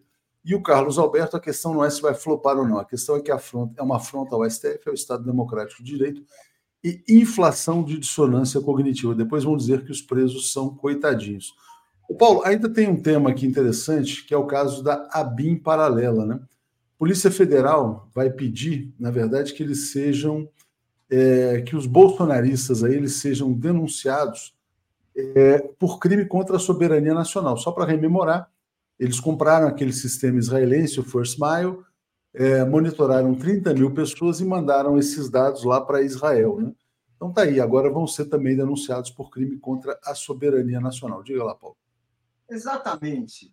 Uh, nós estamos vendo a cada momento e a cada descoberta que uh, o bolsonarismo ele não só é, uma, é uma um movimento uh, contrário aos interesses nacionais, mas ele trabalha e ele faz o jogo de interesses espúrios, interesses externos, seja, sejam interesses uh, uh, da CIA norte-americana várias vezes, seja interesses de outros países, e seja também, ele trabalha em conexões conhecidas, agora públicas, com o Estado de Israel, que é um Estado que oprime o povo palestino e é um Estado distinto do Estado brasileiro e com a qual pessoas que se reivindicam do, do Brasil não têm direito de colaborar, assim como não têm direito de colaborar com outros Estados nacionais. Porque o que importa no Brasil, é para, para o brasileiro, para o Estado brasileiro, é a soberania do Estado Nacional brasileiro.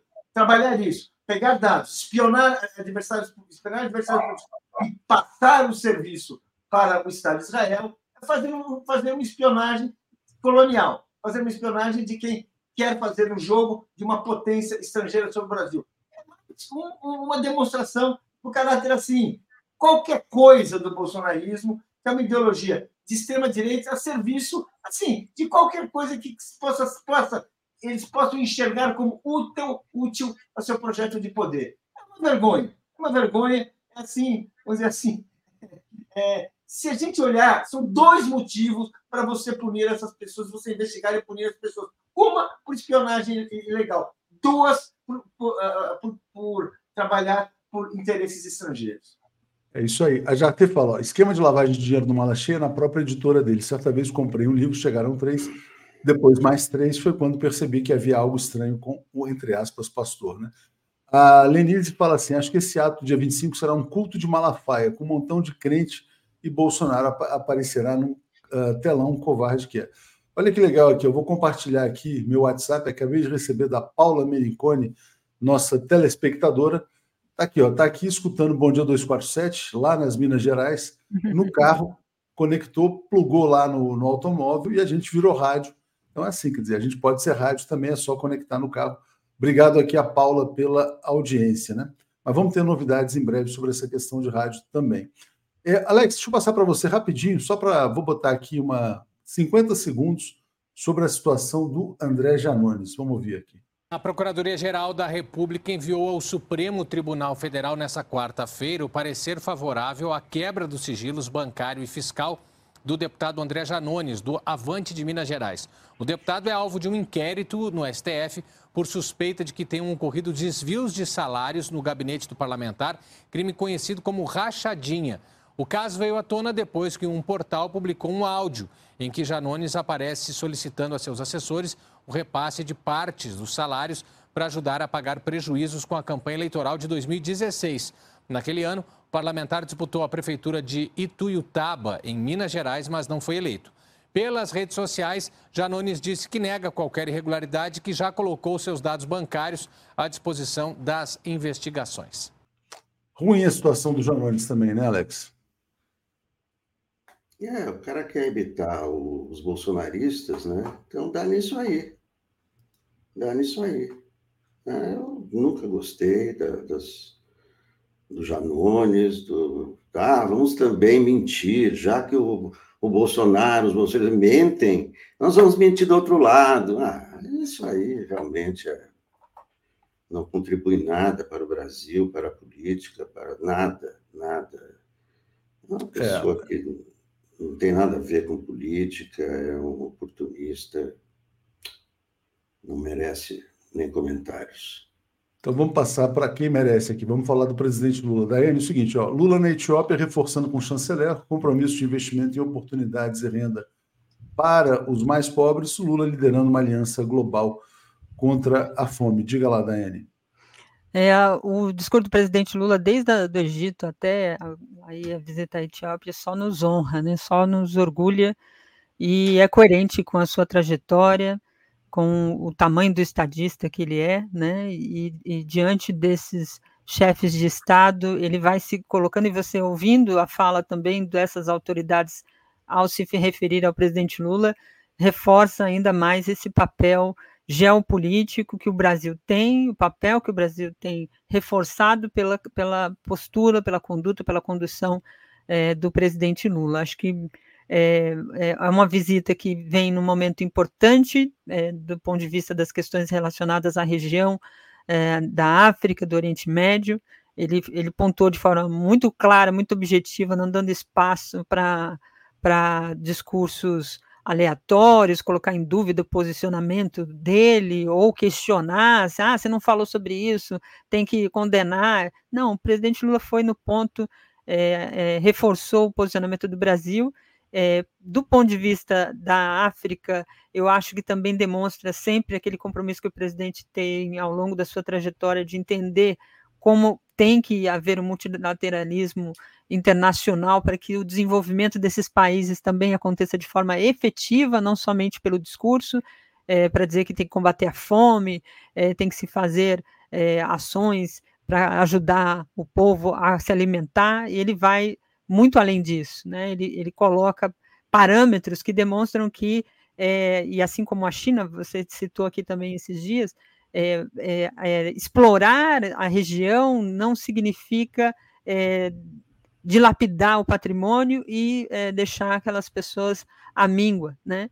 Que foi isso, essa foi a política internacional estabelecida há anos para a África, né? Roubam, levam tudo e deixam o povo é, sem nenhuma condição digna, né? Depois fazem clipes, é, mundiais, de campanhas mundiais, para dizer que a gente tem que ajudar e tal, mas efetivamente não há uma política efetiva. E aí, o presidente Lula coloca esses parâmetros, é, dá credibilidade, força para as relações diplomáticas, e acho que ele ir até lá, né, é, é, deixar que o país, no meio dessa situação toda, ir até lá, fazer essa referência com os países da, da União Africana também reforça esse papel que ele sempre teve e que o Brasil tem, que pode ser reforçado, ampliado é, economicamente, na busca de desenvolvimento mútuo, né? Ele citou a política do ganha-ganha, e acho que isso vai ter um reflexo bastante importante, tanto geopolítico para a região, como economicamente também. É isso aí. Paulo, a sua visão sobre essa passagem do Lula pelo Egito e pela Etiópia que ainda está acontecendo? Diga lá. Eu acho muito importante. Uh, o Lula está levando uma nova diplomacia para esse país ele não inventou, mas é sempre uma novidade. No mundo, vamos dizer assim, aonde o imperialismo, né, ele rouba as riquezas nacionais e depois manda umas ONGs para distribuir algumas esmolas, que é assim que nós temos, assim que se faz hoje grande parte da, da discussão da riqueza mundial. O Lula vai lá, ele defende, ele apresenta, mostra o Brasil com um novo, um novo lugar no mundo, uma nova política, ele defende projetos compatíveis com o nosso desenvolvimento e que querem estimular o desenvolvimento desses países. Ou seja, ele vai, ele, ele, faz, ele é, um, ele é, um, ele é um, um líder estrangeiro que faz uma visita com programas, projetos progressistas. São projetos que é, permitem, promovem o desenvolvimento desses países. Ou seja, ele vai, e por isso ele é bem recebido, por isso ele é querido, porque ele fala no máximo possível, que ele pode falar com uma população pobre, que ele pode falar com uma população que não tem direito algum, porque eles se identificam com ele, eles sabem que ele, ele, ele, a história dele é coerente com o discurso que ele faz, e por isso ele consegue abrir caminhos para o Brasil que nenhum outro político conseguiu abrir, porque ele, ele, ele vem com outro projeto. É um projeto que a esses países, muitos governantes têm interesse em firmar porque sabem que o Lula traz dividendos de todo tipo, inclusive para a sua própria popularidade. Então, o Lula ele cumpre um papel no mundo de renovação da política que a gente não tem muita noção, porque a gente está acostumado com aquelas viagens, a gente foi para esses países e tal. Mas quem já cobriu viagens do Lula, quem já cobriu visitas internacionais do Lula a esses países, sabe muito bem que a população tem uma outra relação com ele, ela tem uma relação genuína, como todos nós que eh, na nossa juventude admirávamos um chefe de Estado estrangeiro, admirávamos uma política alternativa, porque aquilo que ocorria no, no, no, nosso país não respondia às nossas necessidades. O Lula ele carrega essa, essa, essa, essa força, ele carrega essa esperança. E é por isso que, quando ele vai, ele cumpre um papel, um papel que é bom para ele, bom para o país, e, claro, acaba sendo bom para nós também. Isso faz parte, isso abre lugar para o Brasil historicamente, vou ter um papel que, diplomaticamente, a nossa, a nossa história de submissão, de subalternidade, não permitia. O Lula hoje ele vai lá e desempenha um papel que o Brasil tem direito. É isso, gente. Obrigado, Paulo, Alex, Daiane. Vou chamar aqui a Daphne e o Marcelo. Abraço. Valeu, bom final de semana. Obrigado. Obrigado. Vamos lá. Então, vou trazendo já aqui a Daphne e o Marcelo Auler, dando um bom dia. Vamos em frente aqui nessa sexta-feira. Tudo bem, Daphne? Bom dia, bom dia, Léo, bom dia, Marcelo, bom dia, comunidade. Vamos em frente. Boa sexta-feira para todos. Boa sexta-feira. Bom dia, Marcelo, tudo bem? Bom dia, Léo. Eu só vou alertar aqui aos nossos telenautas que nós estamos com muito poucos likes perto da nossa audiência. Então vamos puxar os likes. Pois é, está faltando like aí. Acho tá que faltando, o pessoal tá... esqueceu de botar o dedinho aí no gostei. Então vamos fazer assinaturas, mandar superchat, Pix também, tudo isso a gente agradece também. Deixa eu a só gente botar um outro... bonitinho aqui com, com o nosso QR Code, quem quiser também apoiar através do QR Code, agora está fácil, né, Léo? Agora está fácil, é só apontar o celular, tal, quem estiver vendo pelo computador ou pela TV, e abrir na página de assinaturas.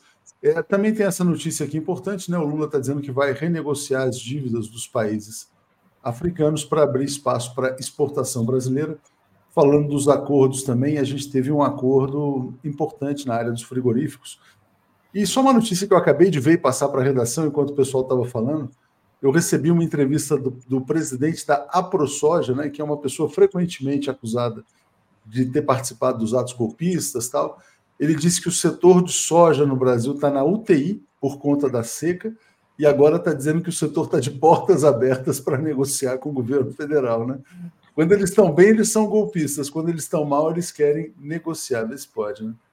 E não é sempre que eles encontram parceiros para negociar. É, quando eles precisam. O quando governo precisam... tem feito. Veja só, o Lula foi lá para a África e está abrindo porta para frigorífico brasileiro. Está expandindo Exato. o mercado para exportação de carnes e frangos e derivados, essas coisas. Ex exatamente. Deixa eu só rodar aqui antes de sair mais uma matéria, né? A gente agora tem rodado várias matérias do Repórter Brasil, da EBC, é, que tem disponibilizado vídeos não só para o 247, mas para qualquer veículo de comunicação. É, utilidade pública aqui, já já a gente volta, vamos lá. Agora o site da Serasa passa a oferecer o acesso ao programa Desenrola Brasil para renegociação de dívidas com desconto. Uma forma de ampliar o público que pode aderir ao Desenrola que termina daqui a um mês e meio. Vitória decidiu que vai renegociar as dívidas pelo Desenrola Brasil. Ela não vê a hora de estar com o nome limpo e sem preocupação. Estou tentando, né, limpar, cumprir com, com todas as, as dívidas que tem agora e as dívidas que passaram, né, mas estamos aí nessa luta. O programa Desenrola Brasil do governo federal pode ser acessado pelo site desenrola.gov.br. O cidadão deve ter cadastro na conta gov.br nos níveis ouro, prata ou bronze. Agora, também é possível acessar o programa por meio do site ou aplicativo da Serasa. Por lá é possível encontrar todas as informações sobre as dívidas e o acesso ao sistema Desenrola. A plataforma Serasa hoje tem mais de 88 milhões de brasileiros cadastrados e cerca de 26 milhões de usuários ativos todos os meses. E a ideia é a gente usar essa conexão com esses milhões de brasileiros para ajudar no acesso nas negociações de dívidas do programa Desenrola Brasil. O programa Desenrola Brasil teve início em julho do ano passado. Até agora, 12 milhões de pessoas foram beneficiadas com 35 bilhões de reais em dívidas renegociadas. O desenrola termina no dia 31 de março. Podem aderir pessoas físicas com dívidas de até 5 mil reais, desde que tenham renda de até dois salários mínimos ou estejam inscritas no Cade Único. As dívidas podem ser reunidas em uma só e parceladas em até 60 vezes, com descontos que podem passar de 80%. A gente tem visto esse grande movimento em especial desde o meio do ano passado, é das pessoas voltando a conseguir se a contratar um crédito para poder trocar um eletrodoméstico, para poder financiar é, um aparelho para um, um pequeno negócio e assim por diante. É interessante, queria só trazer essa notícia aqui, Daphne, porque é o seguinte, que saíram os dados aí da arrecadação de janeiro, né? Surpreendendo, bem acima do que estava esperado. É, o Haddad comemorando, talvez não tenha que bloquear nenhum recurso do orçamento, por quê? Porque a economia está crescendo mais do que se imaginava. E por que está crescendo? Porque as pessoas estão voltando ao mercado de consumo. Muita gente limpou o nome na praça e voltou a consumir, né? Então tá aí, né? O governo Lula trazendo notícias boas aí. Não apenas, não apenas a renegociação, mas o aumento real no salário mínimo também. Exatamente. foi esse governo que deu, botou mais dinheiro na praça. O dinheiro está rolando. E quando o dinheiro rola, isso Lula sempre falou. A economia cresce. Você envolve muito... a população comprando, consumindo coisas bem necessárias. É, eu tenho ficado. A gente tem a, o nosso estúdio, o nosso escritório ali, num é um lugar que é meio um shopping e tal, aí tem um monte de restaurante e tal, não sei o que. Abriu um cara outro dia, aí eu fui lá visitar, falei, pô, abriu bombando, né? Falei, pô, não estamos dando conta, tá assim, né? Então, é isso. É, Valeu, ótimo, gente. Né? Porque era grande preocupação, na verdade, apontado por alguns analistas políticos que a gente entrevista aqui, é a economia. Então, se está indo bem, a gente fica bem mais tranquilo, né, Léo? Eu acho Não, que... e, e, é importante isso porque é o seguinte, a economia indo bem, quer dizer, na verdade, vai, vai deixando a extrema-direita mais Exatamente. sem reação, né? Quer dizer, sem condição. Vai falar mal do quê? Vai encher o saco por quê, né? né? Você vê o pessoal da soja pedindo grana para o Lula, os financiadores do golpe escondidos, o Bolsonaro sem aliados. É isso. Valeu, Então, gente. Abraço. Valeu. Quando o Léo falou é, esse pessoal da soja pedindo grana para o Lula, lembrei da música do Chico Buarque, da Geni, né? Então, mas vamos lá. Vamos aqui da nossa pauta, Marcelo, bom dia. Deixa eu agradecer a todos vocês. Dar um bom dia para minha amiga Paula Menicone, que mandou áudio para mim também hoje de manhã. Bom dia, Paulinha. Sei que você está escutando a gente. Marcelo. Ela mandou um monte de mensagem para mim de lazer que ela está fazendo, me deixando com água na boca dos lugares. Ela foi para a praia. Maravilha. Maravilha. É, vamos lá, Marcelo. Eu, vou- eu falei com você mais cedo, você estava lendo o voto do Alexandre de Moraes, que aceitou a denúncia contra todos os oficiais da PM do Distrito Federal. Então, agora eles estão sendo processados, né? Oficialmente. Oficialmente Oficialmente. processados. Em agosto, a Procuradoria da República os denunciou por estarem afim, estarem dispostos ao golpe. Ficou patente que os oficiais da Polícia Militar colaboraram abertamente com o golpe do dia 8 de janeiro, tirando as tropas. Tá? É, são, na verdade, sete oficiais. Eu te mandei um card aí com os nomes deles. Sim, Vamos ver se a Fábio. gente pega. Tá aqui, É. O, Fábio Augusto Vieira, que é coronel da PM do Distrito Ele era, Federal. ele era o comandante no, no dia 25 de maio, de, no dia 8 de janeiro. Tá? O Klepter, que é outro coronel, Rosa Gonçalves, era o subcomandante. Depois o Fábio foi retirado pelo Alexandre de Moraes, o Klepter virou comandante, da- é, colocado pelo interventor Ricardo Capelli. Mas o Klepter também estava no grupo que jogava a favor do golpe. O Jorge Eduardo Barreto Neme era o chefe do Departamento de Operações Policiais. Mas na semana do golpe, na primeira semana de janeiro, ele malandramente saiu de licença de férias. Ele diz que essas férias foram negociadas antes. Mas ele estava em Brasília no dia do golpe, apesar de férias. Consta até que ele estava almoçando com a família no domingo, dia 25, dia 8, e aí soube do, do tumulto, foi em casa, botou a farda e foi lá para a esplanada. E aí acabou dando ordem lá também, embora estivesse oficialmente afastado. O Paulo José Ferreira de Souza Bezerra era quem substituía o Jorge Eduardo Barreto Neme no Departamento de Operações Policiais. O Marcelo Casimiro Vasconcelos Rodrigues era o comandante do batalhão cujo policiamento abrange aquela área no entorno da esplanada dos ministérios, da Praça dos Três Poderes, toda aquela região ali era o comando, estava sob o comando dele.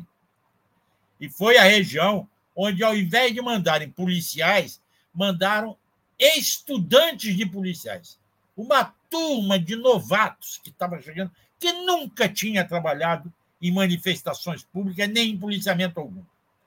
Já o Flávio Silvestre, é major da PM, e Rafael Pereira Martins, tenente, eles estavam comandando tropas naquele dia. Para você ter uma ideia, nós vamos daqui a pouco falar do que esses dois fizeram. Há uma citação gra grave ali. Mas na o, esse pessoal, como falei, foi esse, todo esse pessoal foi denunciado em agosto pelo Carlos Frederico, subprocurador-geral da República, que os envolveu na tentativa do golpe. E eles tiveram, ao longo desse tempo, a oportunidade de apresentarem suas defesas. Agora, no Supremo, na, prim, na primeira turma, este processo começou num julgamento virtual, no plenário virtual, para saber se aceitam ou não a denúncia. O voto do Alexandre de Moraes tem 95 páginas. Ele votou, claro, pela aceitação da denúncia, mostrando que esses oficiais já estavam, desde antes da eleição, trabalhando com a hipótese do Bolsonaro não receber, não ganhar, e eles darem um golpe. Já vinham falando nisso há muito tempo, nos WhatsApps deles. Foi por isso que houve uma denúncia à parte, porque a Procuradoria da República conseguiu essas, esses WhatsApps, esse material dos celulares, e mostrou que eles já trabalhavam com essa hipótese do exército da população. Eles tinham consciência de que não iam mais conseguir é, anular a eleição. Eles alegavam nas conversas entre eles que tinha tido fraude, igualzinho ao Bolsonaro. Tá? Ah, tinham consciência que não haveria mais como mudar e que era preciso, então, insuflar a população para esta avocar as Forças Armadas para darem um golpe. E nisso eles jogaram favoravelmente a o golpe, a, a manifestação, ao tumulto do dia 8 de janeiro. Tanto que essa tropa da PM, nós temos aquela foto que eu não me esqueço mais, dos manifestantes, dos manifestantes caminhando do setor militar urbano, onde estava o acampamento, para a esplanada dos ministérios, escoltados pela PM. Eles estavam escoltando, eles não estavam impedindo. Aí, um colega meu disse assim: não, Marcelo, mas toda vez, quando tem a passeata das margaridas, da MST, quando tem a passeata dos professores, a PM vai escoltando. Tá legal. Só que ali havia uma combinação feita anteriormente, desde sábado, em reuniões de várias entidades, inclusive do diretor-geral da Polícia Federal, o André Rodrigues, de que não abririam a esplanada dos ministérios. E no domingo, dia 8, decidiram abrir. Acho que foi o Ibanês. Teve um telenauta aí, depois você reproduz. Reproduz você, está sem o som, você. Deixa eu agradecer aqui os, os é. nossos telenautas. O Carlos tinha perguntado por que, que já que esses PMs estão sendo processados, por que, que o chefe deles, que é o Ibanês, não está sendo. E o outro telenauta é, também perguntou aqui, o Dinaldo José, e o governador, nada?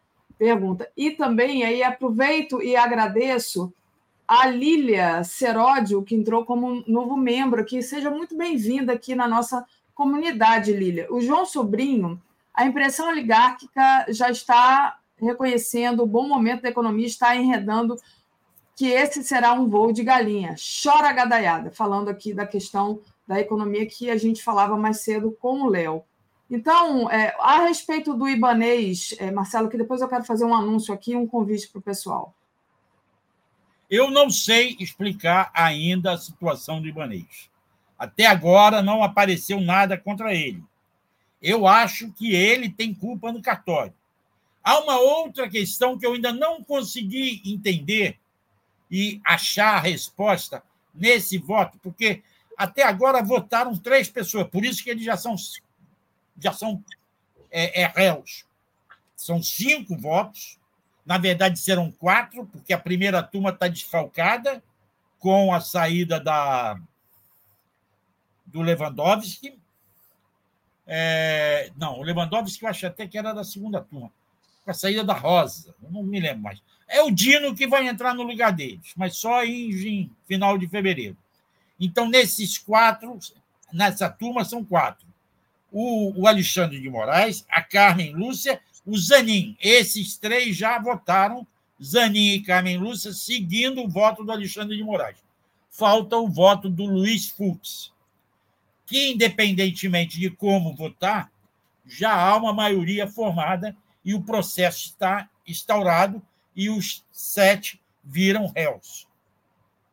Agora, não há ainda, não achei, fica evidente que esses sete jogaram a favor da tese do Bolsonaro, da mesma tese defendida naquela reunião de julho, cujo vídeo veio agora, de que era preciso criar um tumulto para gerar um tumulto popular, uma insatisfação popular e tentar provocar uma GLO que devolvesse ao Exército o controle da segurança e, a partir dali, eles então tentariam derrubar o governo que, àquela altura, 8 de janeiro, já estava há uma semana empossado e funcionando. A sorte de tudo é que o Lula não aceitou a GLO. Agora, nesse voto do Alexandre, Alexandre Moraes, consta lá que esses policiais da militar, que a, a cúpula da polícia, os oficiais denunciados, concorreram para os resultados delitivos pretendidos pela turba, abstendo-se de cumprir os seus deveres institucionais por omissão. Aliás, ontem à noite, no Boa Noite, o Luiz Costa Pinto, a Tereza, Tereza deve falar isso hoje aqui com você.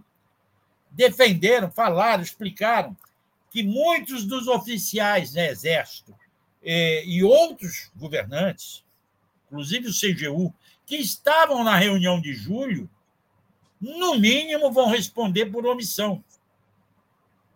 Por omissão é, é, como esses daqui também omitiram-se e aceitaram o jogo.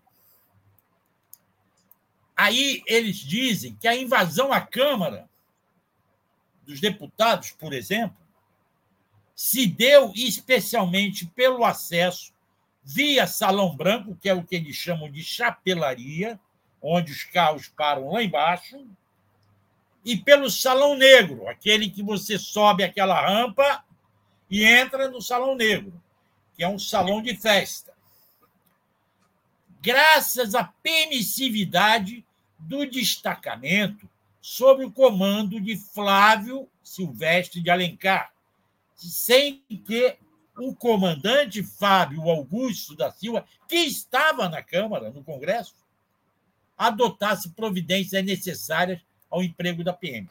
O Flávio estava lá e, segundo consta, está isso na denúncia, no voto, de igual modo, diz o seguinte: os insurgentes se dirigiram naquela mesma tarde ao edifício sede do Supremo Tribunal Federal por acesso pela via S1. Logo após Rafael Pereira Martins, que era o tenente, determinar que as tropas sob o seu comando deixassem a linha de contenção, viabilizando o avanço dos vândalos. Ou seja, eles abriram espaço para que a tuba entrasse e invadisse a Praça dos Três Poderes. Aí continua dizendo, ato contínuo, o grupo de insurgente que se dirigiu ao Supremo empregou violência física contra os policiais judiciais, policiais lá do Poder Judiciário, a polícia interna do Supremo, que não conseguiram resistir à invasão. Nas cercanias estava o Rafael, que era o tenente, no comando do efetivo suficiente para conter o avanço da turma, sem prejuízo permanecer inerte, mas eles ficaram inertes. A mesma coisa fala do Flávio. Aqui diz: além de abster-se de atuar na contenção dos ataques, Flávio Silvestre de Alencar, que estava no Congresso, contribuiu ativamente para crimes praticados na dependência do Congresso Nacional. Logo após o ingresso de sua tropa no edifício, Flávio permitiu que um grande fluxo de invasores se estabelecesse rumo ao Salão Verde. Em seguida, Flávio deixou o local com sua tropa, criando as condições necessárias para depredação. Ou seja, Daphne, jogaram a favor do golpe. Estavam apostando no golpe. A única coisa que eu ainda não consegui identificar qual a ligação desses oficiais da Polícia Militar do Distrito Federal com o grupo do Bolsonaro que estava defendendo o golpe. Eles, em momento algum, aparecem como é que eles se como é que eles se comunicam. Se comunicaram, trocaram informações. Esse é um detalhe que eu ainda estou buscando as informações necessárias sobre isso. Vai lá, eu não sei se tem colocações Sim. aí do nosso público. Deixa eu agradecer o pessoal aqui de maneira geral, lembrando que agora a gente tem aqui o QR Code ao meu lado e vocês podem apoiar a TV 247 através desse é, QR Code, né? Então, é, quem puder também deixa o like e compartilha essa live. Marcelo, vou te pedir aqui dois segundos de intervalo para fazer uma pequena propaganda aqui do meu amigo Breno Altman, que está lançando o livro dele contra o sionismo, retrato de uma doutrina colonial e racista, lá é, com palestra, né? Lá em São José dos Campos. Então, é hoje, tá? Sexta-feira, às 19 horas, no auditório do Sindicato dos Condutores do Vale do Paraíba, na Avenida São José 488, Jardim Bela Vista, em São José dos Campos. Então, quem for aí de São José dos Campos e arredores, vão lá é, assistir a palestra do Breno. Aqui no Rio foi um sucesso total, é, faltou livro, inclusive, de tanta gente que foi. Mas a palestra é muito boa, então é, não percam quem for de São José dos Campos. No final do programa com a Tereza, eu vou chamar novamente o pessoal, porque é importante apoiar o Breno, que está sendo perseguido aí é, pelo sionismo é, brasileiro, digamos assim, mundial, né? Mas obrigada. Então, e aí, é, Marcelo, não sei se você ainda quer trazer alguma, alguma questão em relação a esses policiais militares do Distrito Federal ou se a gente, de repente, dá uma palavrinha aqui sobre a, o resto da família do Bolsonaro é, também, né? A família está afundando, né? Está pisando na, na areia movediça. Sim. E aí eles estão desesperados. Eu começo a suspeitar que não vai haver a manifestação de 25 de janeiro. Você acha que não vai haver? Eu estou começando a achar que eles vão recuar. Agora, de qualquer forma, independentemente deles fazerem ou deixarem de fazer, e eu já falei isso, inclusive, para presidente do PT, acho que os democratas, não é só os petistas, não, os democratas devem marcar uma grande manifestação pública em data diferente, para não ter confusão, para se posicionarem claramente, sem anistia. Não podemos anistiar ninguém, nem militares, nem políticos. Eles tentaram dar um golpe. Se nós não punirmos esse pessoal agora, eles vão tentar dar outro golpe. Eles ainda não desistiram. A direita não desistiu.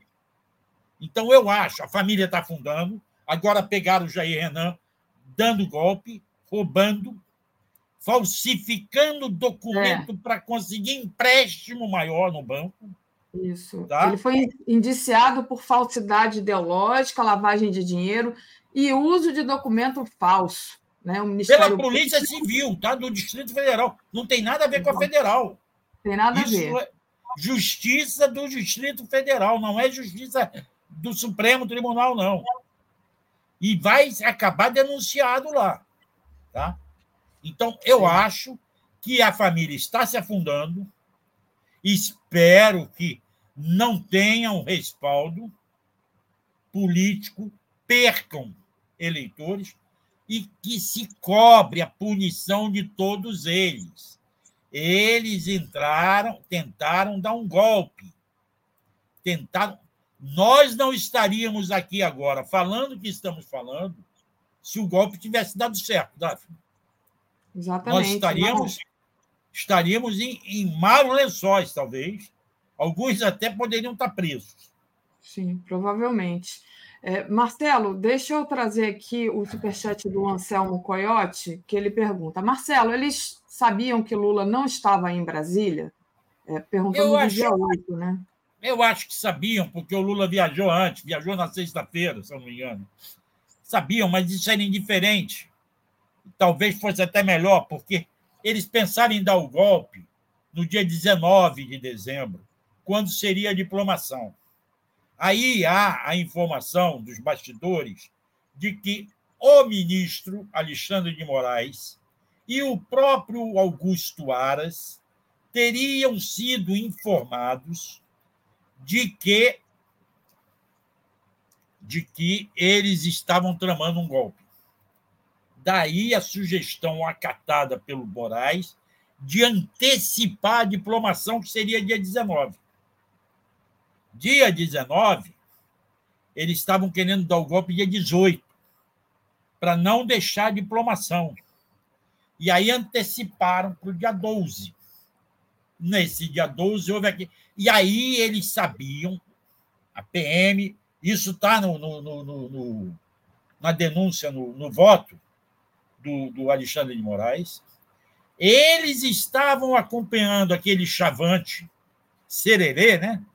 Acho que era Sererê, que estava insuflando a população contra a posse do Lula.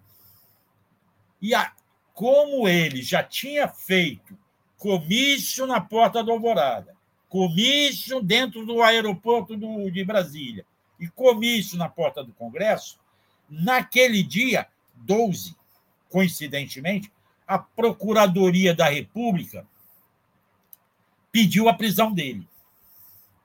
E aí é, foram prendê-lo e deu aquela confusão de tentarem invadir prédio da Polícia Federal. Eu estava lá naquele dia 12, às 11 da noite eu fui fazer a entrevista com o ministro Flávio Dino, que não era ainda ministro, ele era senador eleito, indicado para futuro, e nem estava indicado, já era, eu acho, futuro ministro da Justiça. E ele deu uma entrevista. Neste voto do Alexandre de Moraes, consta que a polícia militar não prendeu ninguém naquele dia 12 porque não quis. Negociaram. Depois do quebra-quebra, de tacarem fogo em ônibus, tacarem fogo em carro, liberaram para que os caras entrassem no ônibus e voltassem para o acampamento do QG. Poderiam ter prendido ali, naquele momento. E não prenderam. Já estavam jogando pelo golpe. Com certeza, sem a menor, sem a menor dúvida, né? O, o Marcelo, a gente ainda está aqui é, esperando a Márcia. Deixa eu aproveitar, já que eu fiz a propaganda do, do meu amigo Breno Altman, vou fazer a propaganda aqui do meu outro amigo. Deixa eu compartilhar aqui a tela. É o meu amigo Arueira, Arueira. Que, vai, que vai tocar colocando aqui isso, que vai tocar então é, esse final de semana hoje, rua, hoje à noite. É, hoje, hoje à noite, exatamente, na rua Toneleiro, lá no bar Ginger Mamute, na rua Toneleiro 217. Então, quem quiser ir lá assistir o Aroeira, também é sempre muito bom programa aqui no Rio de Janeiro, né? E é, é era isso, Marcelo. Ainda a gente está esperando aqui a Márcia. Eu queria. Oh. Diga. Tem a Maria Cecília, pega aí, Maria Cecília Pereira, às 8h30. Vê se você acha aí, eu vou te mandar. Não, tá... eu vou achar. Você pode ler aí que eu vou achar, Maria Cecília. Ela Maria diz assim, Celina. Concordo. Isso, leia aí você.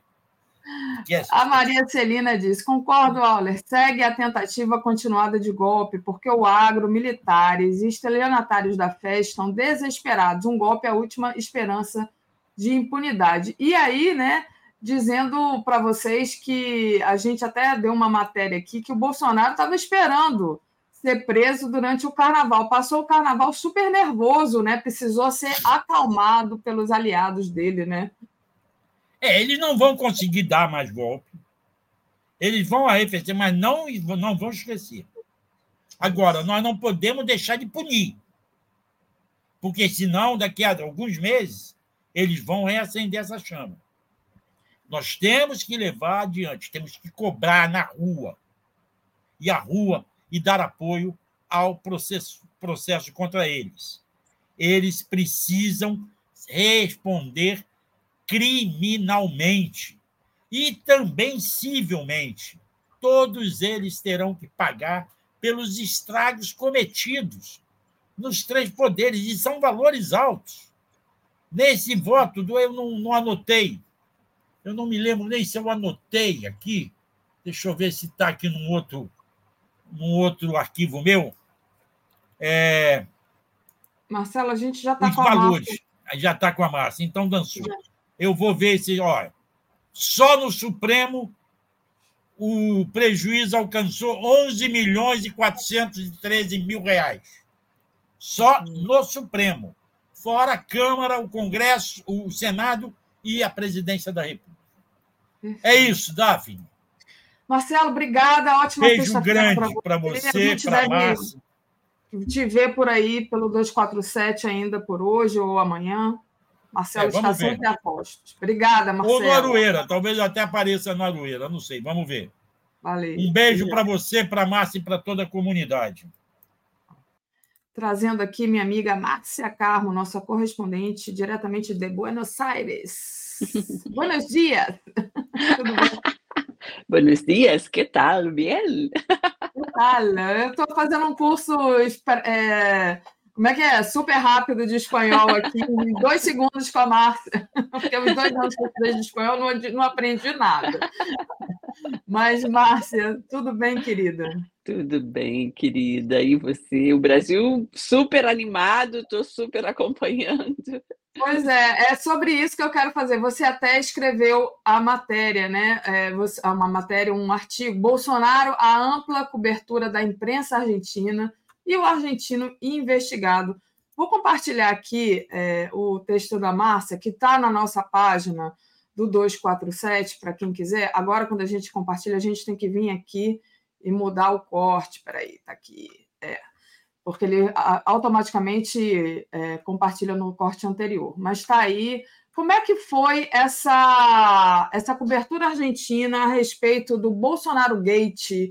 É, Márcia, e quem é esse argentino investigado, finalmente? Olha, é impressionante a cobertura, gente. Bom dia. impressionante a cobertura, impressionante. Deixa eu só mostrar aqui para vocês. No outro dia eu mostrei, comentei um pouco sobre a cobertura. Ainda tinha sido na metade da semana, durante o carnaval, e o Mário Vitor fez a seguinte observação: a notícia é também que a Márcia Carmo ainda lê também jornais de papel. Pois é. E, né? e, os jornais de papel ainda existem na Argentina. Pois é, gente, eu leio jornal de papel, mas obviamente também leio site, TV, rádio, enfim, jornalista, né? Aquela coisa, a gente uhum. vive disso, se alimenta disso. Mas eu te mandei um link que é do, do página 12, que o título é, é, Bolsonaro à beira do abismo, algo mais ou menos assim. Citei na, na, no texto que a gente publicou, que eu, foi ontem, como você mostrou no 247.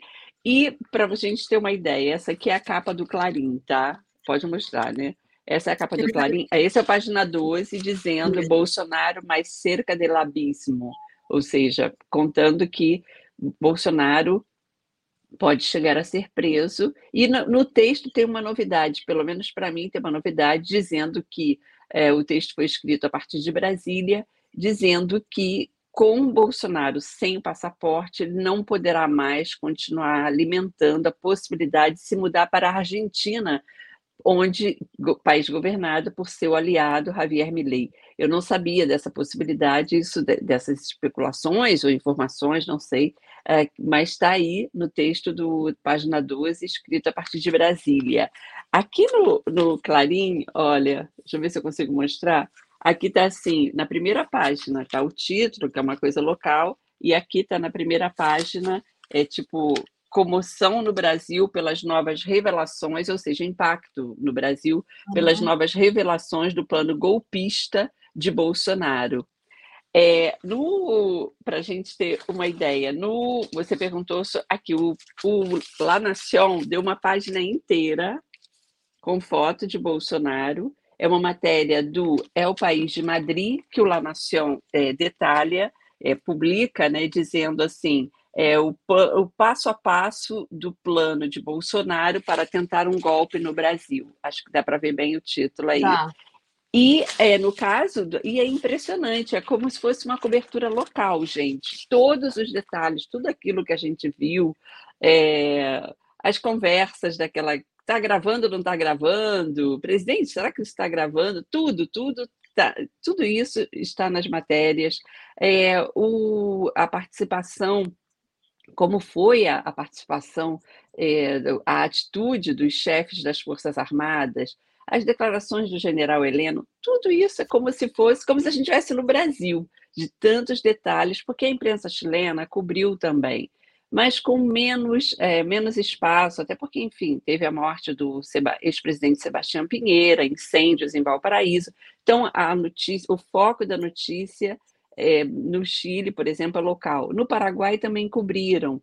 Todos os países da nossa região deram espaço, estão dando espaço para esse grande escândalo é, institucional, essa tentativa de quebra institucional. Mas na Argentina me chama a atenção como se fosse um, um jornal brasileiro. Um, um...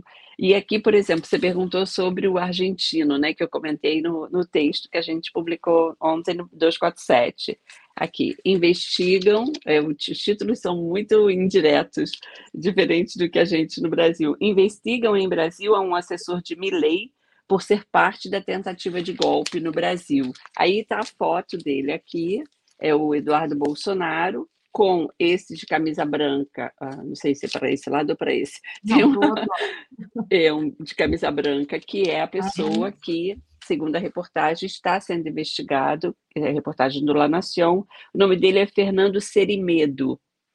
Ele fazia parte das estratégias digitais do governo. Que lindo! do governo Bolsonaro. E é, passou a trabalhar na campanha do, do Milley. Foi uma pessoa chave na campanha de Javier Milley. Lembrando que Milley teve uma forte votação, né? sempre lembro disso, 56% dos votos, maior votação em tempos democráticos, e, ao mesmo tempo, é o presidente mais fraco das, dos 40 anos da história da democracia argentina em termos legislativos. Então, ele foi eleito principalmente a ferramenta do Milley, é, além daqueles discursos, vou usar a motosserra, andando com motosserra é, nos atos, foram as redes sociais. As redes sociais foram o principal pilar da campanha de Milley e o Serimedo, que é um argentino que trabalhou com Bolsonaro, é amigo dos filhos de Bolsonaro, é, trabalhou na campanha de Milley e agora ele está aqui na Argentina, segundo, enfim, é, informações é, da própria imprensa local. E aí ontem eu vasculhei as redes sociais dele, Daphne, e ele comentou várias vezes esse caso do Brasil, esse, esse, essa ameaça de, de, quebra institucional. Só que, sob a visão dele, na visão dele, Bolsonaro é uma vítima, não houve tentativa de golpe. Imagina, toda uma visão, é, todo o contrário do que. Exato, do que das evidências que estamos vendo é, na cobertura, nos vídeos e etc. aí no Brasil. Então, queria dar essa palhinha, achei é muito legal você abordar o assunto. É importantíssimo, Márcia, porque a gente tem agora a certeza, com, com todos esses fatos, esse assessor envolvido, que realmente isso é uma grande rede mundial da extrema-direita que trabalha com essa questão das redes sociais. Né? Se ele era, é, se ele é amigo do, do Bolsonaro, se ele é a, a pessoa que trata dessa, dessa parte da campanha, é, e a gente sabe que a campanha do Bolsonaro, a movimentação né, é, do Bolsonaro é muito em cima também das redes sociais, do WhatsApp e de tudo, o próprio Trump também. A gente agora tem certeza que eles estão todos ligados, né? E, enfim, eles estão todos conhecidos. Essa, uhum. essa notícia também que você dá que o Bolsonaro poderia ir para a Argentina. O Bolsonaro agora estava tentando, foi pego, mandando 800 mil reais para os Estados Unidos, viajou para os Estados Unidos enquanto teve a tentativa de golpe aqui também. Então, estava lá na casa de um lutador de jiu-jitsu. Mas, assim, a extrema-direita é muito unida, me parece, né? Ela tem ali uma, um comando meio que central, digamos assim, né? uma centralidade. Sim, e você tocou num ponto muito importante. Na semana que vem, Javier Milei viaja para para os Estados Unidos para participar do encontro.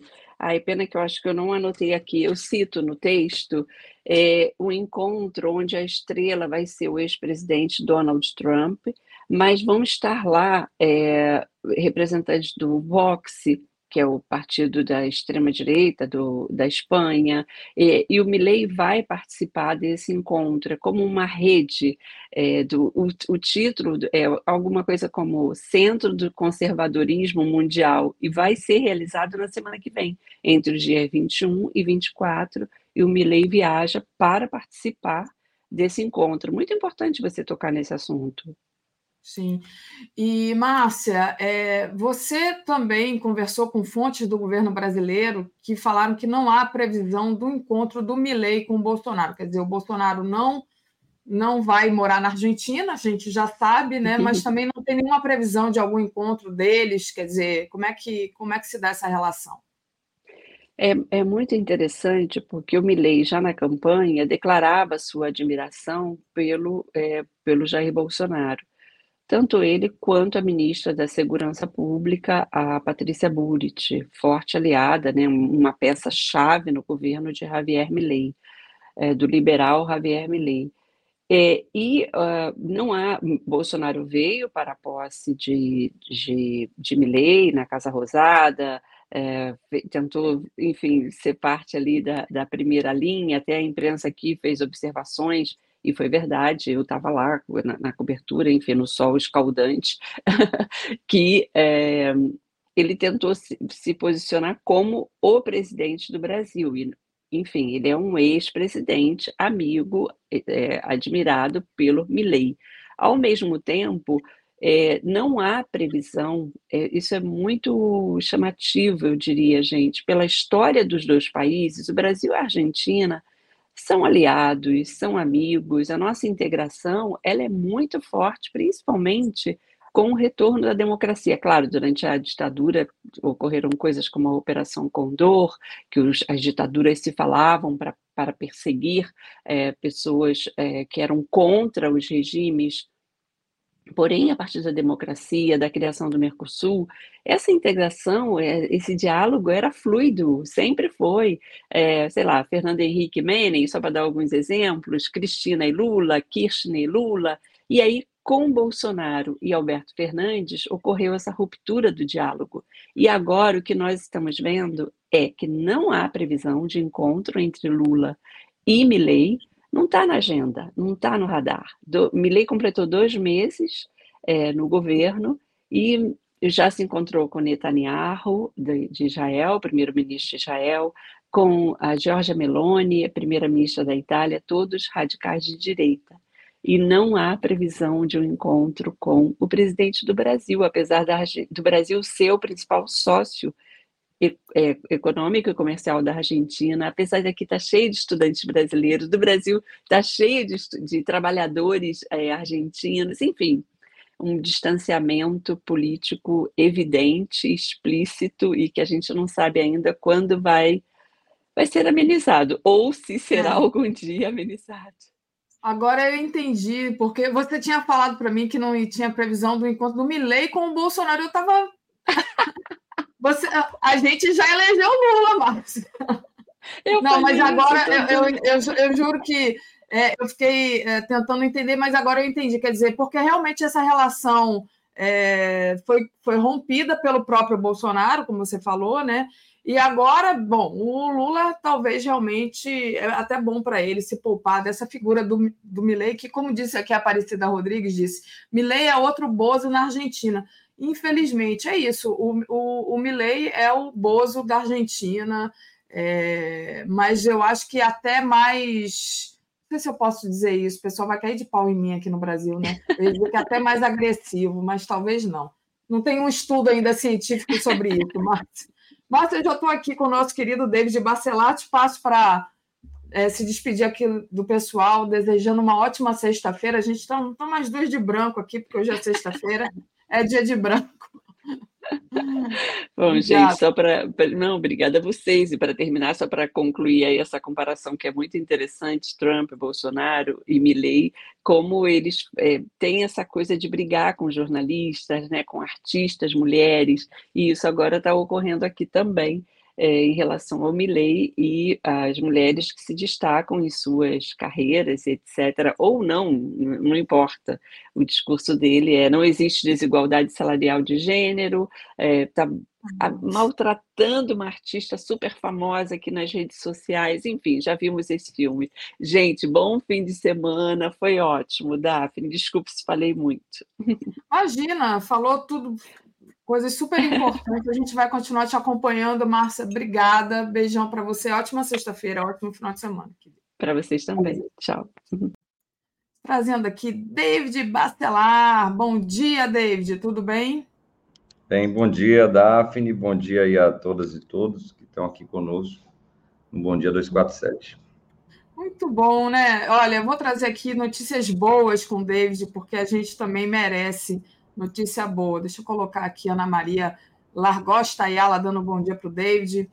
A notícia é a seguinte, gente: uma nova Petrobras está surgindo no Brasil. A gente está vendo aí a retomada de setores estratégicos para a economia, principalmente com o setor de refino. Essa semana foi anunciada a retomada do controle pelo Estado da refinaria Landulfo Alves, na Bahia. Aquela refinaria Landulfo Alves que tanto falamos aqui, né, David? Muito importante é, essa retomada. Como é que você vê essa notícia? Vocês que foram tão participantes né, dessa luta, da, é uma, uma luta da categoria petroleira. Gente, quantas vezes vocês ouviram David falar aqui da Relan? Isso é verdade, Daphne. É, inclusive, é, fiz questão é, de vir hoje novamente né, com a fada é, da FUP e da Petrobras, apesar de ser uma sexta-feira, como você bem disse, dia de paz, dia de Oxalá, é, por conta dessa notícia, ela ter sido dada pelo presidente Jean Paul Prats, inclusive em suas redes sociais, em plena terça-feira de carnaval, quando todos nós, todas nós, estávamos é, brincando o carnaval, o companheiro Jean Paul estava em viagem internacional, nos Emirados Árabes nesse dia, viajou praticamente quase todos os países do Oriente Médio que têm grandes petrolíferas internacionais. E nesse dia, terça-feira, ele teve uma reunião importante com o presidente ou CEO do fundo Mubadala, que é o fundo soberano dos Emirados Árabes, todo mundo aqui se lembra dessa história, que comprou a refinaria Landulfo Alves lá atrás.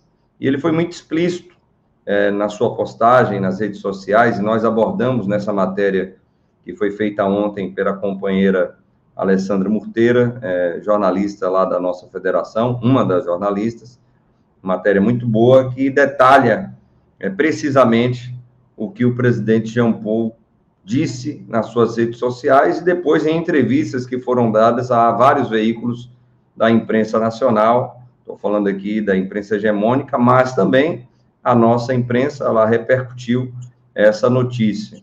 Reunião é, onde foi consensuado que a partir do final do carnaval, ou seja, a partir de agora, desde ontem, haveria reuniões entre as equipes da Petrobras e do Fundo Mubadala para nós avançarmos no que seria essa nova relação societária na refinaria Landulfo Alves. Além disso, ele define é, nessa reunião que o controle operacional da refinaria, seus terminais, é, esse sistema logístico que entrega, integra é, toda a Bahia, seria feito pela Petrobras. Consequentemente, para bom entendedor, minha palavra basta, a gente compreende perfeitamente que a composição acionária será majoritariamente da Petrobras.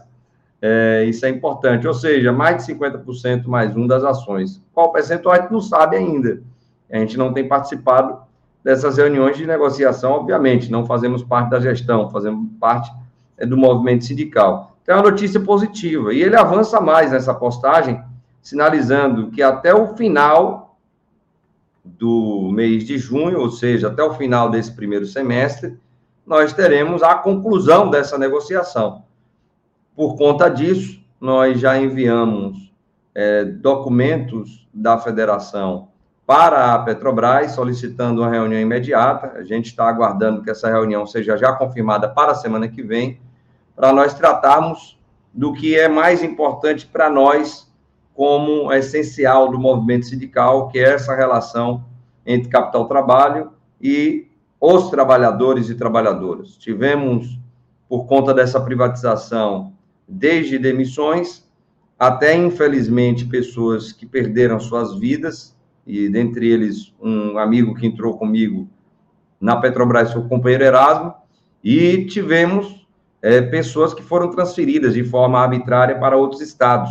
Então, a nossa cobrança é de que essas pessoas elas sejam priorizadas nesse processo para que retornem à Bahia, para esse lugar onde todas entraram, inclusive eu, onde ingressei na Petrobras ali em 2006. De fato, é uma notícia positiva, Daphne, que a gente comemora e que, com certeza, é, os trabalhadores, as trabalhadoras, os companheiros e companheiras que nos acompanharam durante todos esses anos sabem muito bem da luta que foi feita, inclusive com greves, mobilizações, paralisações que evitaram a privatização da Petrobras, mas não permitiram que a privatização da primeira refinaria da Petrobras no Brasil ela fosse evitada.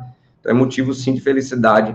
A gente está comemorando essa notícia que nos foi dada na terça-feira, é, dia 13, e aguardamos os próximos passos. Temos vários passos a dar, há várias cobranças sendo feitas é, para nós do movimento sindical com relação aos trabalhadores, tanto da Petrobras quanto os trabalhadores da Selen, mas estamos atuando para que o melhor seja feito. Para nós, é, é muito importante esse retorno, entendemos isso, e é, parabenizo o trabalho do presidente Jean Paul Prats, companheiro, é, petista, que tem feito um bom trabalho à frente da Petrobras, a partir de toda a pressão da categoria, obviamente, da cobrança da sociedade baiana, que não aguenta mais pagar os preços dos combustíveis que hoje está pagando, e estamos aí colhendo esse fruto positivo, positivo demais, nessa semana, como disse, nessa semana de carnaval, mas ainda, sem dúvida alguma, comemorando essa notícia que nos chegou via as redes sociais é, do companheiro Jean Paul, Prats.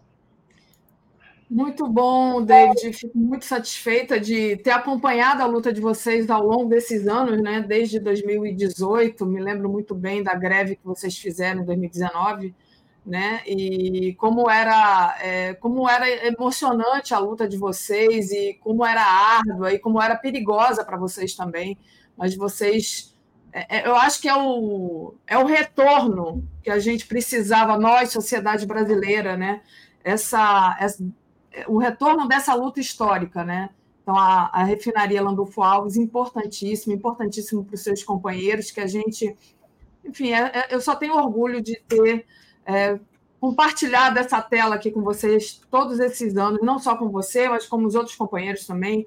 Vocês têm um programa aqui da FUP, dentro da TV 247, né, que é o Invisível Muito Além do Petróleo, que vai ao ar toda segunda-feira. Então, muito obrigada por essa luta. É, deixa eu agradecer a Aparecida Rodrigues, que diz: ótima sexta-feira, dia de vestir branco para afastar maus, mais espíritos, maus espíritos, né? Espíritos de porcos. É, é, para quem não conhece, gente, na Bahia é muito comum as pessoas falarem que sexta-feira é dia de branco, porque todo mundo se veste de branco. É uma questão espiritual, de espiritualidade. A Tereza, volta e meia, vocês podem ver aqui na tela, a gente está de branco, e por isso que o Deus falou assim: não, mas hoje eu estou com a farda porque a gente tem essa notícia boa para trazer, né? Como diz a Reginalíssima aqui, a Petrobras é nossa.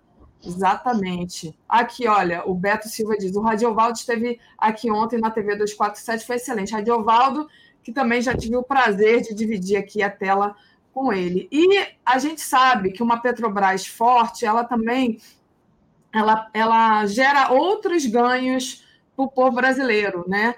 É, a primeira coisa, quando deram um golpe contra Dilma, foi acabar, acabar com o braço social da Petrobras. Acabaram com o braço social da Petrobras. Eu sei porque meu irmão trabalhava para a Petrobras e nesse braço social e, e, muita gente foi mandada embora nessa história. Eu queria que você falasse agora, David, das perspectivas para o setor do patrocínio sociocultural né? A empresa deve lançar em breve seus editais e vai ser uma grande incentivadora do cinema nacional, do teatro, da literatura, de uma centena de projetos sociais que a gente sabe que isso volta não só como culturalmente enriquecer o brasileiro, mas também volta como lucro, né? Então, queria que você falasse um pouco disso aqui para a gente, David.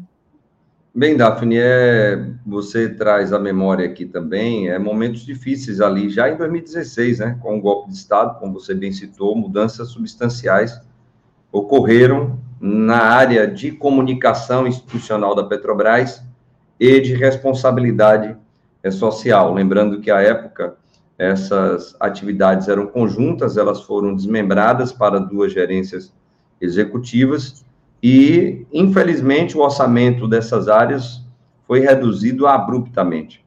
É, todo mundo aqui se lembra é, de investimentos na área é, social, ambiental, cultural, educacional que a Petrobras fazia, além dos esportes.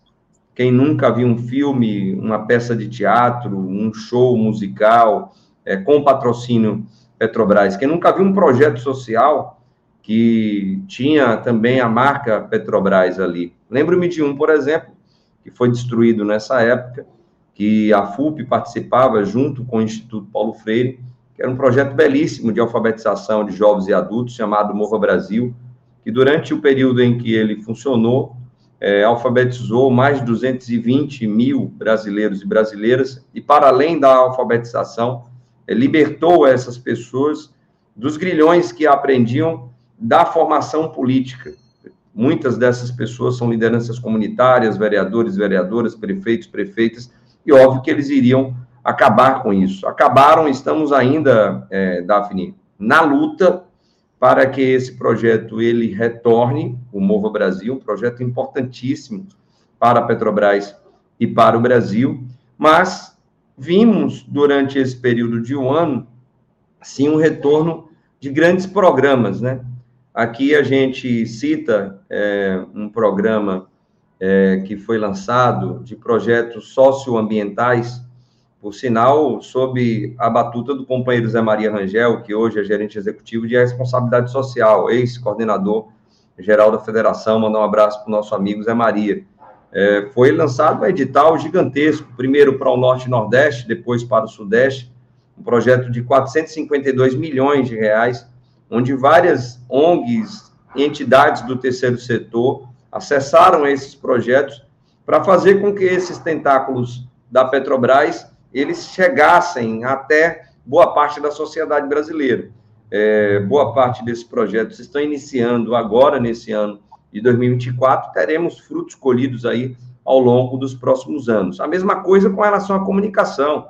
Um abraço aqui para a companheira Rosane, para o companheiro Nery, companheiros que estão tocando muitíssimo bem essa área. Petrobras volta a aparecer em grandes projetos culturais belíssimos. Lembro-me aqui de um último, é, Daphne, onde a empresa apareceu, sua marca, em todas as propagandas do universo Espanta. Lembrando que Espanta era um bloco de carnaval e que virou é, um grande instrumento de divulgação da cultura brasileira. Grandes artistas se apresentaram ali pessoas participaram, juventude que foi afetada na mente é, pela Operação Lava Jato, pela grande imprensa, teve a oportunidade de ouvir os próprios artistas falarem sobre a importância da Petrobras.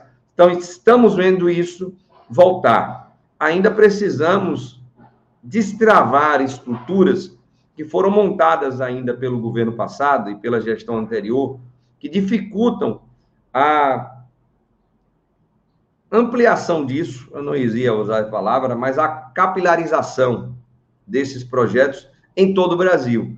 Projetos com os valores menores, que cheguem a entidades do terceiro setor, a movimentos sociais que não têm a capacidade de organização do que grandes ONGs, por exemplo. É, esses editais acessaram alguns movimentos, sim, pouquíssimos, mas acessaram muitas ONGs gigantescas que não têm nada a ver conosco ONGs até internacionais, que pegam esse dinheiro e não fazem absolutamente nada de formação, por exemplo, política das pessoas. Não estou falando aqui de política partidária, estou falando de formação política, de conhecer a sua história, de entender como ela consegue se libertar a partir daquele projeto que lhe dá a oportunidade para isso. Então, está na hora da gente avançar mais. Como disse o presidente Lula, nós conseguimos no ano passado formar as estruturas básicas para que nesse ano a gente estivesse aí colhendo o que a gente plantou no ano passado. Então, é um ano da colheita. E aqui quero fazer justiça, é, companheira Daphne, a um grande companheiro nosso, Armando Trípoli, que foi gerente executivo à época da responsabilidade social. Valnilton, que está aqui conosco, conhece muito bem ele.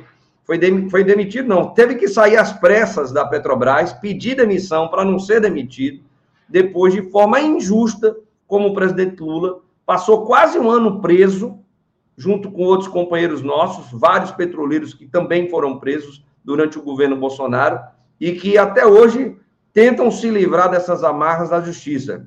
Bom que os processos todos deles, assim como do presidente Lula, estão caindo e justiça está sendo feita. Estamos cobrando agora que a nova gestão da Petrobras faça a reparação devida de todos esses companheiros que foram prejudicados pelo governo Bolsonaro ao ponto de serem presos. Não estou nem falando daqueles que foram demitidos, tiveram vários, Alessandro Trindade, companheiro Marlúzio, companheiro Alexandre Evangelista, outros que foram punidos, como eu, quase que demitidos, mas tivemos outros que, além das punições, ainda foram presos.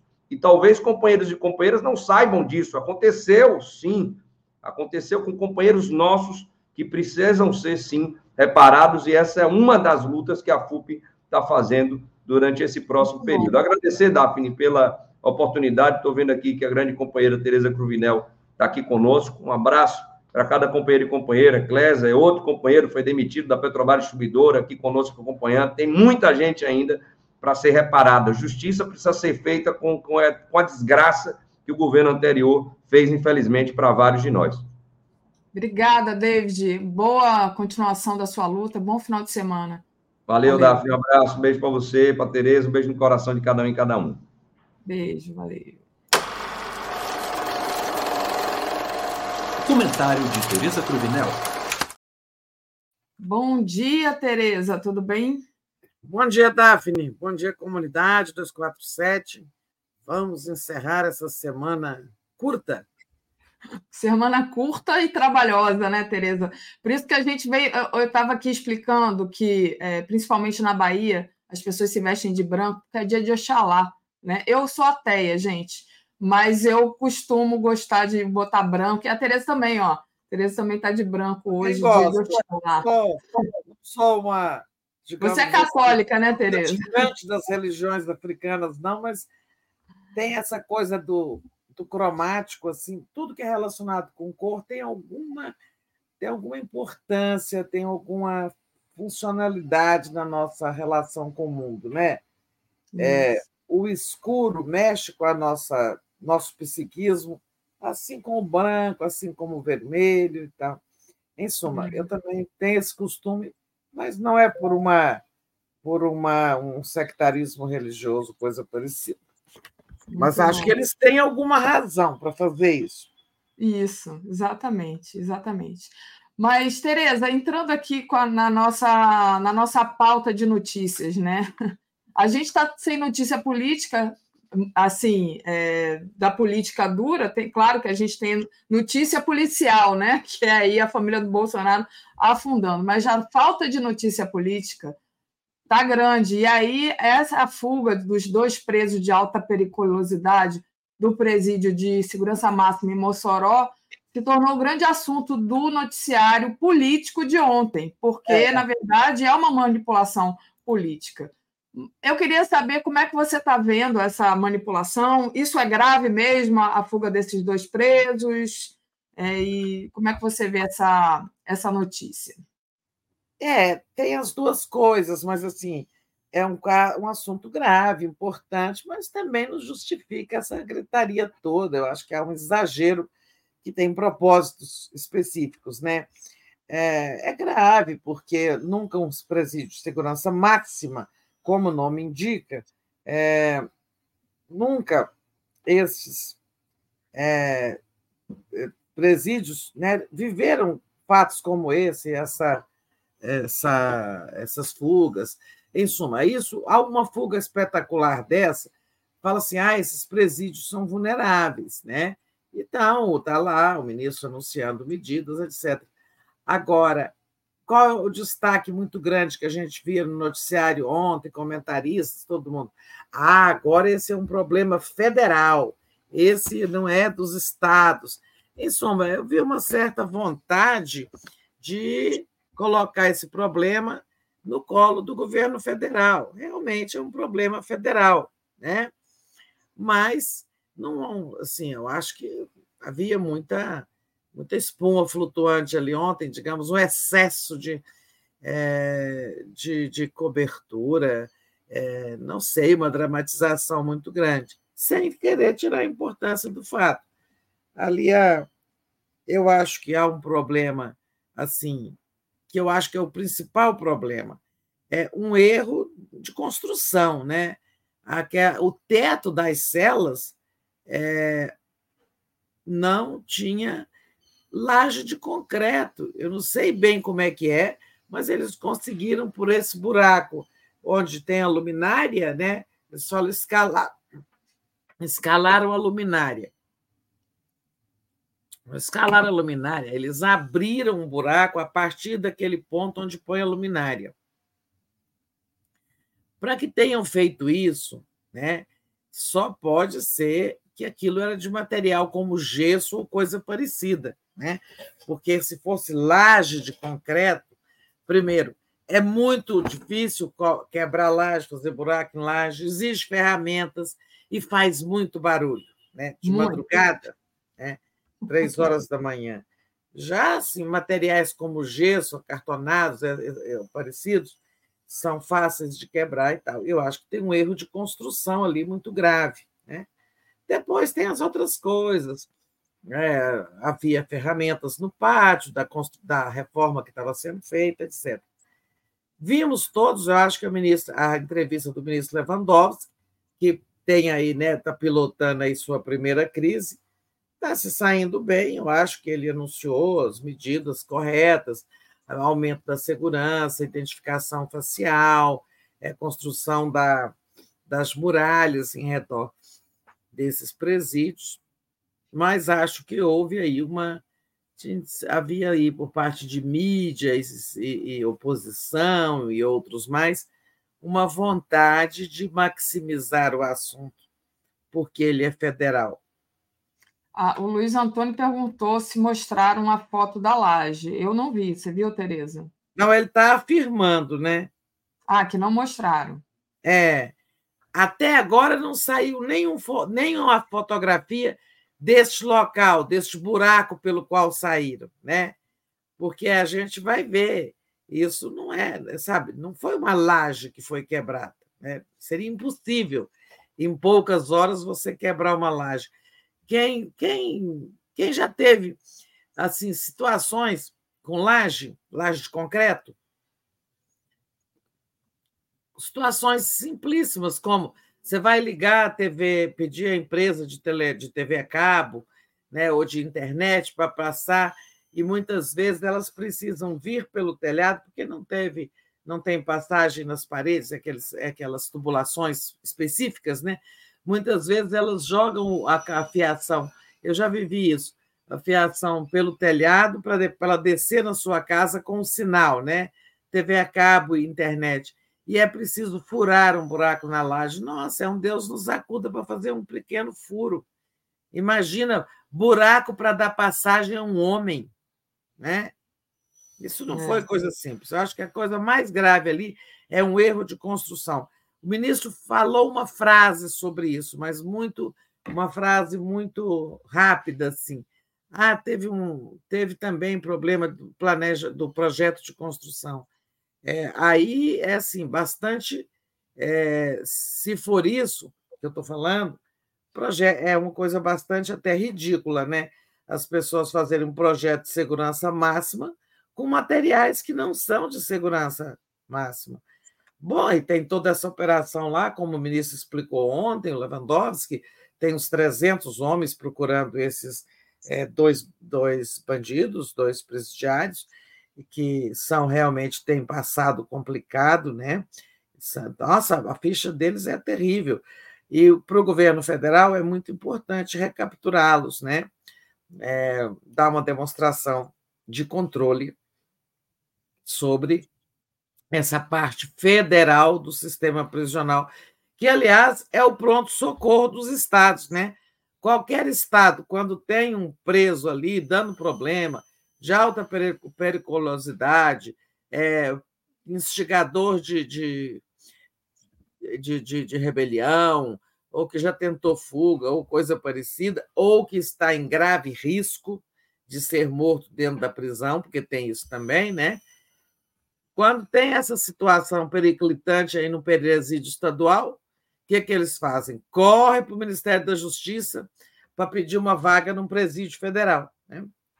É, então, eles são muito importantes aí para o funcionamento do, é, do sistema de justiça. É. Acho que é isso, Daphne. Tem algo, se quiser, acrescente aí algo sobre esse. Não, esse acho que você já, já trouxe bastante coisa, o pessoal falando aqui da tela né, em volta lá do presídio, que realmente é, também é alguma coisa fácil para fuga, né? Pra, pra é, aquele alambrado, né? É. Isso. E é isso. Queria é, aproveitar e agradecer a todos que estão aqui. Agradecer ao Vanilton Cruz, que mandou o superchat na hora do David. O David chegou a, a falar com ele, mas eu não li o superchat. Obrigada, Vanilton. É, e pedir para o pessoal deixar o like e compartilhar a live, é importante é, para vocês é, auxiliarem, apoiarem a gente aqui, também deixar o like e compartilhar a live. Agora, a gente tem esse QR Code aqui ao meu lado, então, para quem quiser apoiar, apoie a TV, é só apontar o celular para ir para o. Ah, nosso... boa, hein? É. E lembrando que a TV 247, o Brasil 247, lidera a luta democrática desde junho de 2013, né? A gente nunca vacilou, sempre estivemos aqui do lado certo da história, e sempre dissemos que a época do golpe contra Dilma que era golpe. Então, é, apoia aqui a gente. Agradecer a Maria Tereza Rocco. Bom dia, Tereza. Bom dia, Terezas. Tereza e Maria Tereza. Também sou Maria Tereza, tá, Daphne? Eu também é. Eu sei. Só não uso, porque fica grande. É. Ô, ô Tereza, é, queria falar sobre o Bolsonaro também, que foi favorecido pela falta de notícias. Ontem ele postou um vídeo, ele com uma desculpa ali, é, completamente sem pé na cabeça, para o envio de 800 mil reais para os Estados Unidos. Né? 800 mil, por que, que ele enviou 800 mil reais para os Estados Unidos? Né? Ele disse que não confiava na economia sob Lula. é demais, né? E, bom, é, fora isso, fica, fica, se discutindo essa convocação dele para o dia 25, né, Tereza? Pois é, né? como, como deu notícia e continua dando notícia esse ato do Bolsonaro, né? É, essa desculpa aí ele deu para é, para o envio dos 800 mil para os Estados Unidos, é óbvio que isso tem a ver com o futuro dele e o futuro do golpe, né? Se o golpe desse certo, tudo bem, ele poderia repatriar o dinheiro como quisesse, a hora que quisesse. Se desse errado e ele fosse preciso ficar, ele precisasse ficar nos Estados Unidos, ele é, teria esse dinheiro lá. Só que ele calculou errado, né? É, olha, o golpe deu errado. Ele ainda ficou mais 30 dias, ou 40, ou 60. Não sei se ele ficou mais um ou dois meses, já, já me esqueci a época em que ele voltou ao Brasil, há um ano atrás, eu não sei se foi em março ou em abril, né? Ele voltou, porque não estava acontecendo nada, né? Tinha apenas assim, estavam presos é, esses é, é, depredadores né, da Praça dos Três Poderes, o, os vândalos, que são, na estrutura política, são bagrinhos, mas não estava acontecendo nada com o inquérito. Então ele voltou. Não sei se ele repatriou, não tive notícia aí, se ele repatriou o dinheiro. Mas o que, que ele que, que foi o cálculo dele? Não, não vai acontecer nada, posso voltar para o Brasil. Né? Não sei se ele deixou o dinheiro lá ou não. É, só que assim o tempo da justiça é complicado é, e foi, é, teve que as investigações foram muito cuidadosas, né? Até que agora começam a vir as provas contra ele. Só que agora ele está no Brasil, né? É, e agora ele está no Brasil e sem passaporte. Está desesperado para ter o passaporte de volta para voltar para os Estados Unidos, né? Quem sabe ficar por lá de vez. Está dizendo que não, só vai participar de um evento com Trump, que ele, ele devolve o passaporte de novo depois, que podem estabelecer com ele uma nova sistemática, em vez de tomarem o passaporte dele, estabelecerem apenas que ele deve avisar com sete dias de antecedência cada vez que for fazer um voo, uma viagem internacional. Mas é, isso não é a prática, né? A prática, quando alguém é considerado, é, considera-se o risco da fuga daquela pessoa, né? É, a prática é tomar o passaporte, né? Ele, isso ele vai ter negado esse pedido do passaporte, vai ter negado o pedido para que o ministro Alexandre de Moraes seja afastado do inquérito que envolve o golpe, né? vai perder isso e vai é, tem uma outra petição deles, né? Por horas que são essas duas, né? Notícias são muito ruins para eles, né? Para essa organização familiar. Teve o Jair do, do Jair Renan, era isso que eu ia falar. É, Jair Renan também foi indiciado, né, pela Polícia Civil aqui do Distrito Federal por aquelas atividades ilícitas ali no, no estádio Mané Garrincha, onde ele montou uma empresa com muitas facilidades, inclusive de não pagar o aluguel e tal, e ali tem indícios, é, quer dizer, foi indiciado, quer dizer que os indícios eram suficientes para torná-lo réu, né? Foi indiciado por é, lavagem, indicativos de lavagem de dinheiro e, e falsificação de documento e tudo mais, né? É, que mais teve com eles, hein? Eu acho que é isso. De dar notícias de que o Bolsonaro passou o carnaval morrendo de medo de ser preso. Né? Ele pode ficar tranquilo que ele não vai ser preso de forma assim, é, de forma é, de, de, puxada de tapete, né? Ah, era notícia nossa mesmo, né? De notícia, não vai ser uma forma de prisão né, capciosa, traiçoeira, sem os devidos elementos legais, como aconteceu com Lula, né? ele vai ser preso, salvo se ele der motivos né, de um flagrante, ele só vai ser preso quando for julgado e condenado. Agora, isso vai depender dele. Essa é a intenção do Supremo, considerando que ele se comporte bem. Né?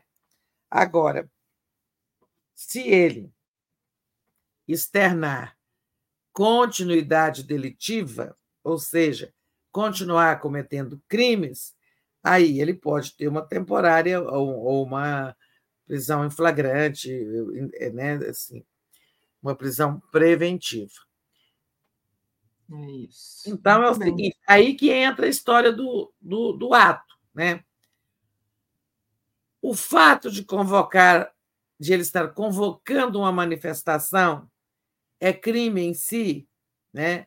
Muitos juristas dizem que não. Também há quem, gente muito respeitável, como o Lênio Andrade, como o Fernando Fernandes, acham que sim, que só o fato de convocá-la é um indicador de que ele continua contestando as instituições, né? Mas há muita gente que acha que não, que por hora ele está só convocando que crime haverá se nessa manifestação aparecerem cartazes com dizeres ofensivos às instituições, à democracia e ao Estado de Direito, se houver discursos, né, tanto dele como de qualquer apoiador, né, que aí é que pode se ver se a manifestação representou ou não continuidade delitiva. Não sei, né, não sou jurista, eu tendo a achar que a Constituição garante a ele o direito de convocar, desde que ela aconteça, a manifestação, nos termos da Constituição, né, previamente comunicada às autoridades, devidamente autorizada para que as autoridades providenciem a segurança. Então, acho que eu tendo a achar assim, né? mas eu não sou. Minha palavra nessa área não tem muito valor, né? É, e, os, e os do mundo jurídico têm opiniões divergentes. Agora, é, é muito difícil que uma manifestação como essa não venha a ter é, elementos de continuidade delitiva, né, de crime continuado. Ninguém controla uma coisa desse tamanho. Se ela for grande, vai ter muitos oradores, vai ter alguém ali que vai né, aplicar ali o selo de um, de um, de um delito. Vamos ver. E essa discussão também, porque é falta de assunto, né? Ah, quem vai, quem não vai, Tarcísio disse que vai, o prefeito Ricardo Nunes disse que vai examinar, outros estão calados, não disseram que sim, nem que não. E o Bolsonaro, durante o carnaval, mostrou aquela traíra de, de, de 12 quilos, mandando indireta para aqueles que podem traí-lo é, e tal. Isso é um conversê danado, né? Mas que é um pouco ponha-se um pouco na falta de notícias. Muito bom. O Ricardo Souza enviou aqui um superchat para a gente e é, falando. Voltou porque, quando o visto de chefe de Estado venceu, ele calculou que os Estados Unidos iria dar visto especial e o governo Yankee lhe deu um vaza-carniça disse aqui o Ricardo. É, é, é, verdade, teve essa questão do visto. Mas, mesmo com visto comum, né, você pode ficar nos Estados Unidos 90 dias, não é verdade? É, e ele não ficou nem 90 dias. É, ele achou que estava tudo tranquilo, ele voltou. Quer ver que dia que ele voltou é, dos Estados Unidos?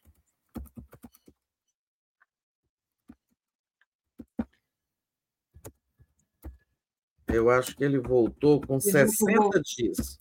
É, foi isso. Não é? Ele voltou, tinha, é, tinha um prazo e ele teve que voltar, exatamente.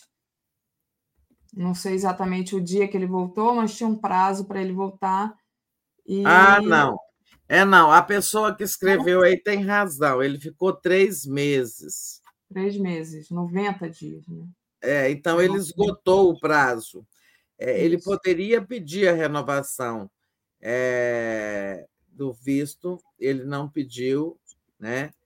E ele chegou ao Brasil, que dia que foi mesmo? É, ele chegou dia 30 de março do ano passado. É, então foi isso, você tem razão, acho que foi o Ricardo. Ele gastou o tempo do visto comum, porque aí ele passou a ter visto de turista na medida em que ele deixou a presidência, né? Virou turista, e aí o, prazo é, é, acabou. Ele poderia ter renovado o visto e ficado fugitivo. Mas ele estava muito otimista, achando que ia desfrutar da velha impunidade, que não ia acontecer nada, que, né? E o, e o inquérito, só agora, mais de um ano depois do 8 de janeiro, as provas estão vindo, né? e agora vai ganhar um grande impulso. Mas vamos em frente. Deixar o inominável para lá. Vamos deixar o inominável para lá, Tereza.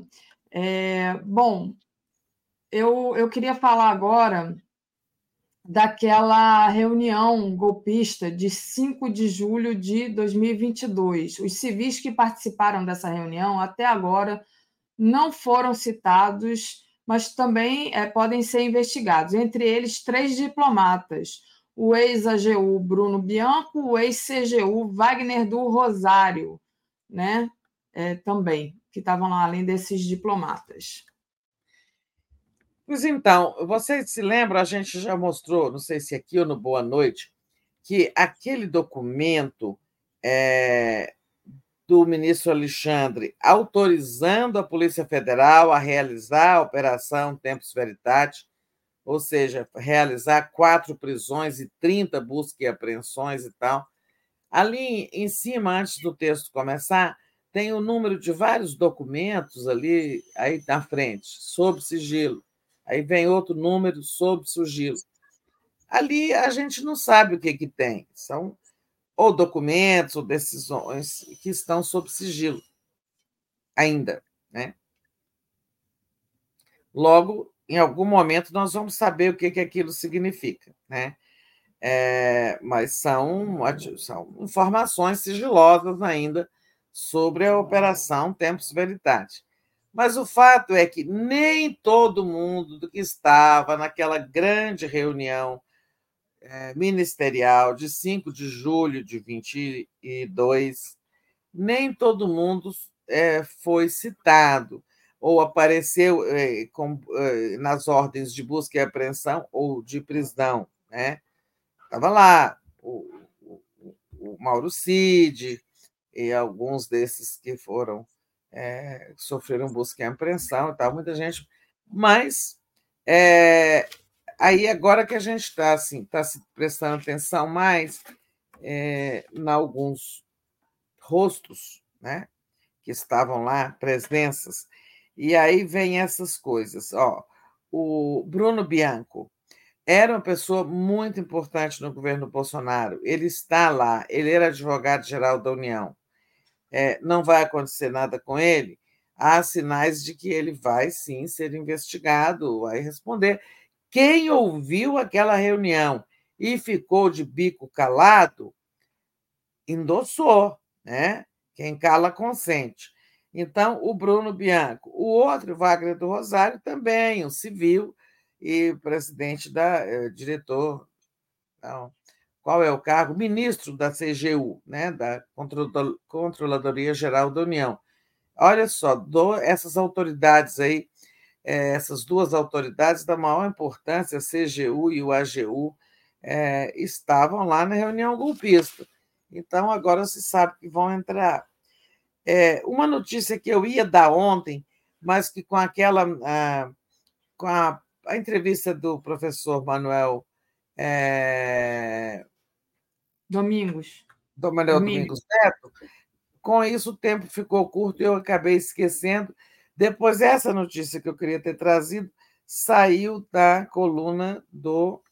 É, é, do colunista da Folha, né? É, do colunista da Folha que me deu branco, né? Eu não sei qual é a notícia, então, para mim, que você está se referindo.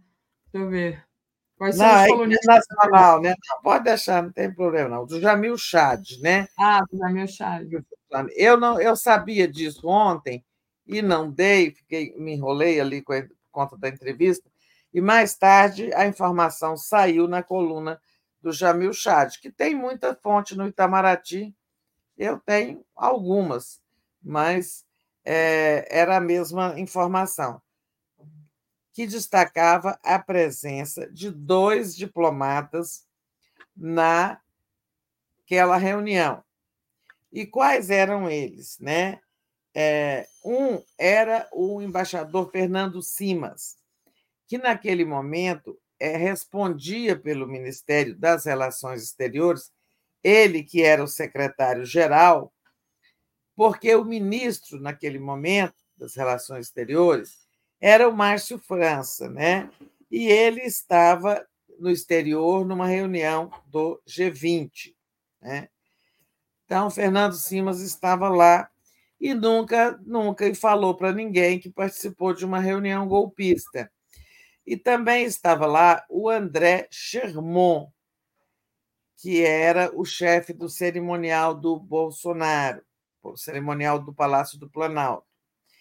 É, e estava lá também o Comarci Nunes Filho. Eu não sei qual é, se ele é ministro da carreira, não sei bem, ou se ele é embaixador, eu acho que não.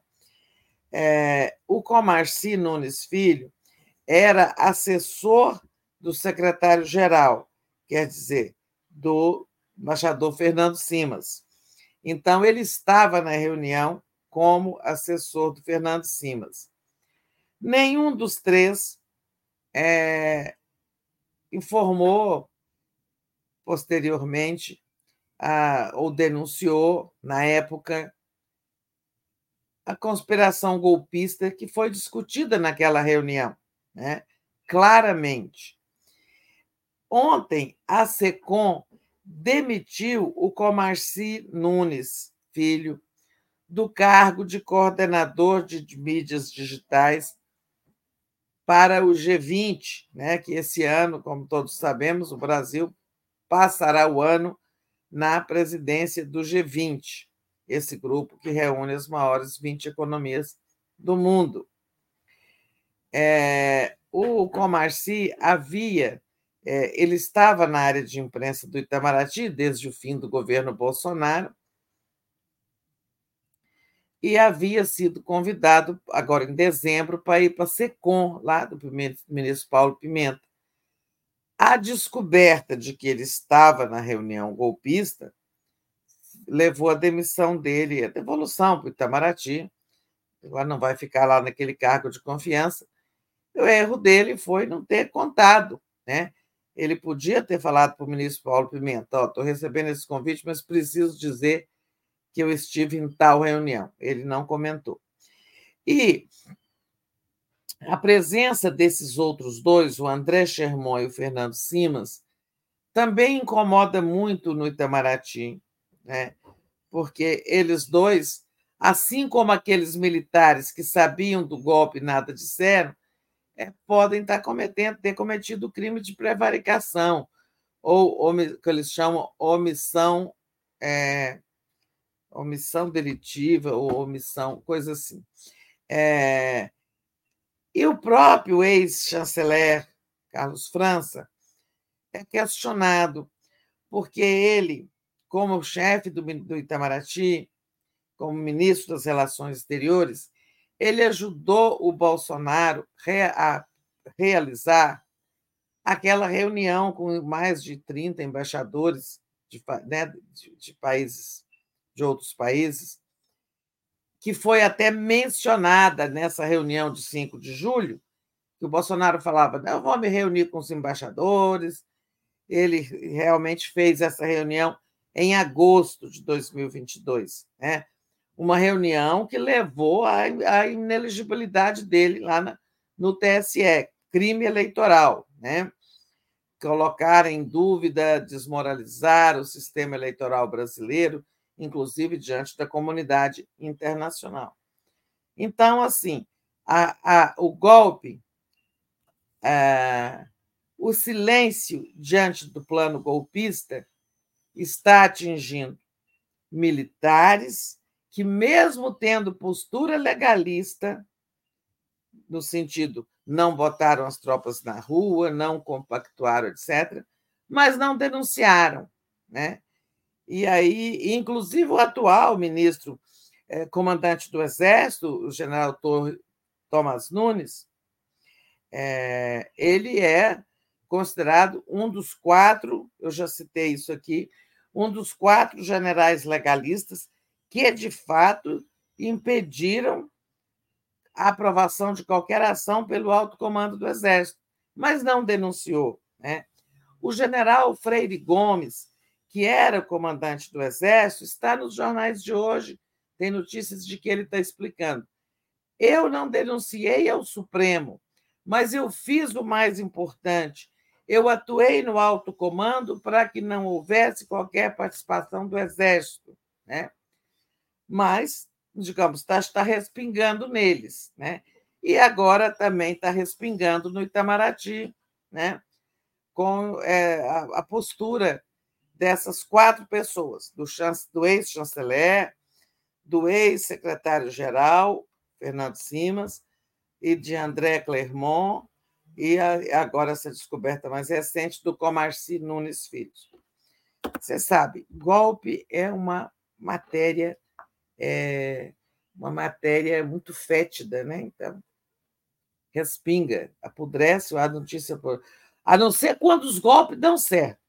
Quando os golpes dão certo, cá todo mundo é calado, na marra. Agora, quando o golpe fracassa, gente, né, vaza sujeira para todo lado. É isso aí, Tereza. O Manuel Marnoto mandou aqui um, uma mensagem para a gente legal. Olha, sou de Aveiro, cidade de Portugal. Sigo e subscrevo o Brasil 247 seguramente desde o momento de 2016 da deposição da presidente Dilma e posterior prisão de Lula. Então, obrigada, Manuel. Manel, Manel, por estar sempre aqui conosco é, nessa TV e nesse site que eu acho que nunca vacilou né, na defesa do Brasil, da soberania nacional enfim, de respeito também ao voto do brasileiro, né? Voto que elegeu a presidenta Dilma e agora, né, depois com esse outra tentativa de golpe do dia, do dia 8, voto que elegeu o presidente Lula. Legal. Vou falar uma palavra para o Manel.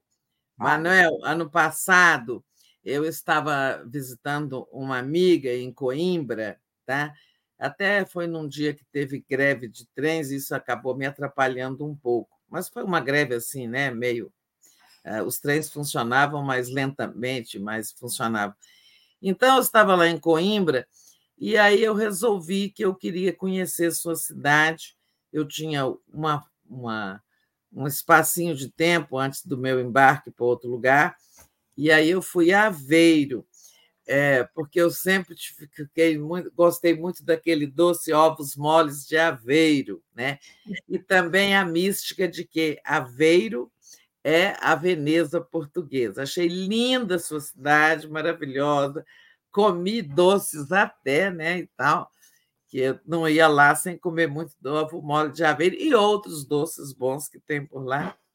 Então, obrigada pelo seu carinho aqui conosco e te devolvo esse carinho dizendo que eu adorei Aveiro.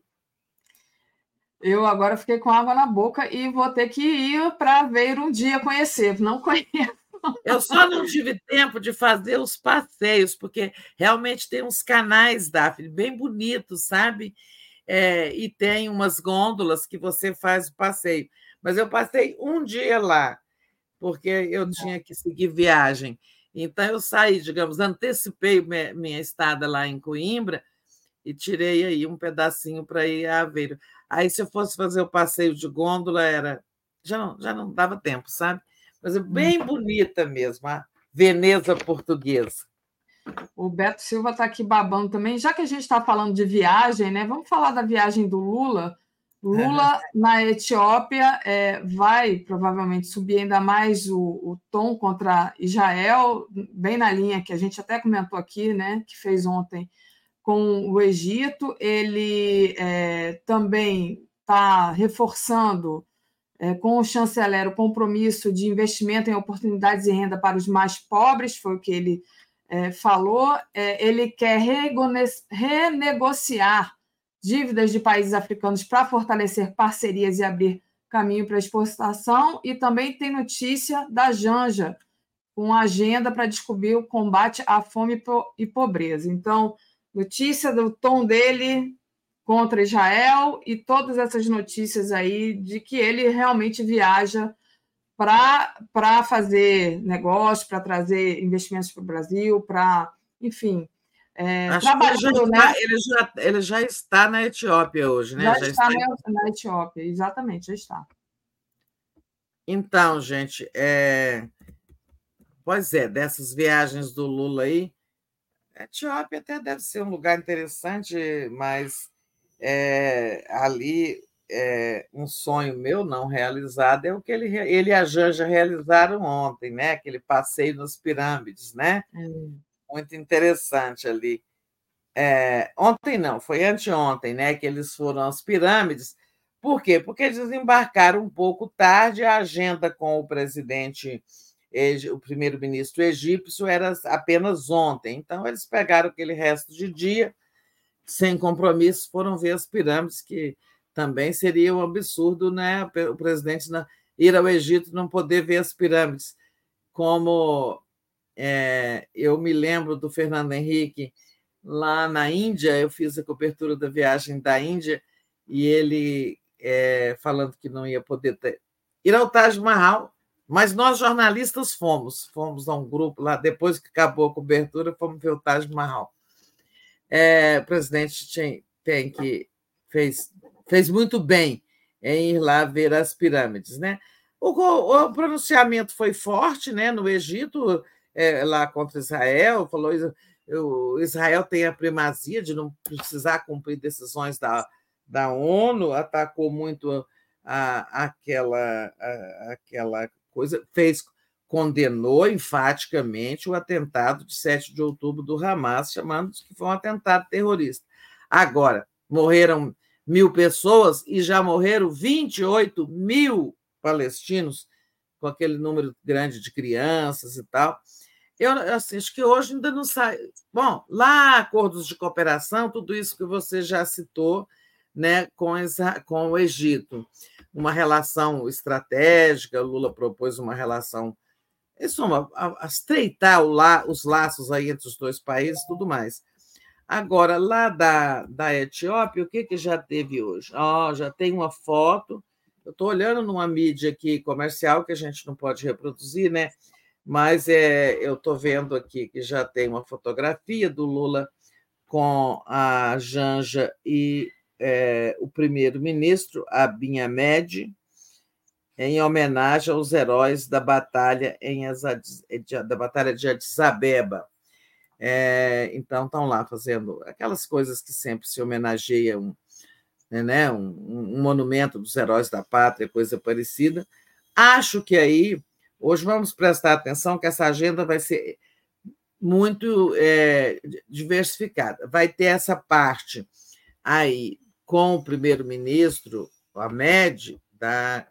Cadê minha imagem aqui? Sumiu. É essa ah. é, foto né, que você está falando, né, Tereza? A gente é. tem também. Ah, pois é, eu estava olhando na mídia comercial, mas pensei que a gente não tinha uma que pode usar. Essa aí deve ser da Agência Brasil, né? É. É, EBC Agência Brasil, podemos usar. É, então, essa, eu acho que aí, ah, sim, a gente está vendo ali umas esculturas, né? São heróis nacionais que o presidente e a Janja estão homenageando. Então, tem essa reunião bilateral com esse primeiro-ministro, talvez acho que tem encontro com o presidente também, aí mais protocolar, porque quando o país é parlamentarista, o governo propriamente dito está com o primeiro-ministro, né? E a chefia de Estado é que fica com o presidente da República. Mas acho que ele encontra os dois. E tem a fala na, no encontro da União Africana, né? E aí é que eu acho que haverá um pronunciamento muito forte sobre a África em que ele anunciará muitas parcerias. Você já falou aí da questão da dívida, de renegociar dívidas, para que as coisas fluam. Né? O país, o, quando o país está devedor, a inadimplente, aí as relações comerciais não fluem. Primeiro, resolver esses problemas dessas dívidas. É, a, eu acho que vai ser proposto um, um acordo de cooperação assim com o conjunto, quer dizer, com a União Europeia, com o organismo multilateral, é, no, na política externa, Lula vai defender né, é, a, vai defender a, a, né, a, uma cadeira para um país representante da África no Conselho de Segurança, né? cadeira permanente. Né? E é, não sei, outras iniciativas assim dessa ordem, né? além de comércio, né? A visita ao, ao Egito já surtiu né, uma abertura de, de mercado da, para produto proteína brasileira, carne de é, bovina, suína e frango e aves, porque havia uma, uma, um não reconhecimento do sistema de inspeção sanitária brasileiro. Aí isso foi resolvido, agora eles aceitam que a carne inspecionada pelo Brasil é de boa qualidade, e o agro deve essa ao Lula, né? É, ali também, com a Etiópia, pode sair é, algum acordo bilateral, afora essa fala a, ao conjunto dos países africanos. Pode ler aí, Daphne, tem algumas coisas falando aí sobre. Tem alguns superchats. Na verdade, é, na, é, na, verdade eu estou aqui agradecendo a Lúcia Franco, que dá bom dia para a gente. Luiz Parra, gente, não fala em Portugal que me dá fome. de fato, a Tereza falando dos doces, até eu, que nem sou muito de doce, sou mais salgada, Fiquei com fome. A Vera Bocaiúva. Coisas boas em Aveiro, não é só doce, eu porque sou formiga. É. Vera Bocaiúva diz assim: Tereza bem informada e linda de branco, tá? Linda mesmo. Verinha, um beijo. Verinha, você tem essa blusa, né? Ela que me deu essa blusa o ano passado.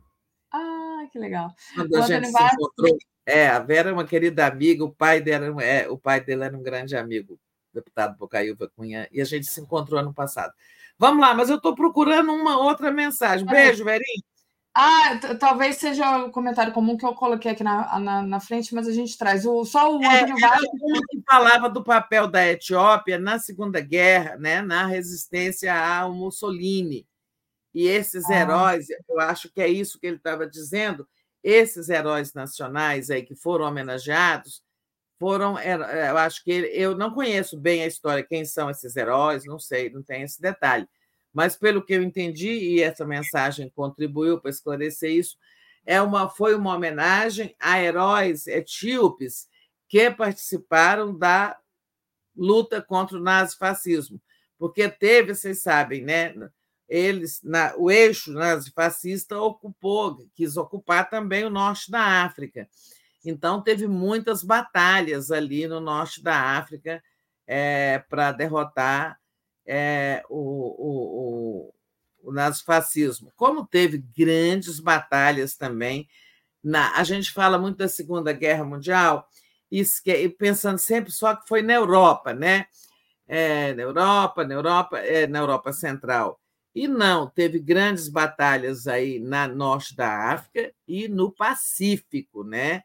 Porque os japoneses, que também eram sócios do eixo, é, fizeram ali muitas invasões à China e, e outros, eh, outros, outros pontos da Ásia, e teve muito combate ali. Os americanos combateram muito ali, os ingleses combateram muito ali e tal. Por isso, isso, que ela, a gente fala Segunda Guerra Mundial, né? porque é, praticamente todos os continentes. Né? É. Felizmente, o... nossa América do Sul ficou aqui com pouca contribuição, deu uma pequena contribuição, mas não sofremos muitos, muitos danos diretos da guerra. Né? O, o, a mensagem qual, a qual você se referiu, acho que eu achei aqui, Tereza, é essa. A Etiópia é um dos países que lutou contra as tropas de Mussolini e venceu o domínio europeu. E aí ele coloca alguma coisa aqui. É, ah, o Haile Selassie. É. Que é viva, né? Vivo. Então, é. obrigada ao Fábio, que contribuiu aqui com a gente com essa mensagem. E o, a Deborinha diz: recomendo muito a entrevista que o Joaquim fez ontem com o professor Tomás sobre o Egito e a visita de Lula. Obrigada, Deborinha. O Antônio Vasques: Lula e árabes vão acabar com a senha nazista do Bibi. É, quem dera, né?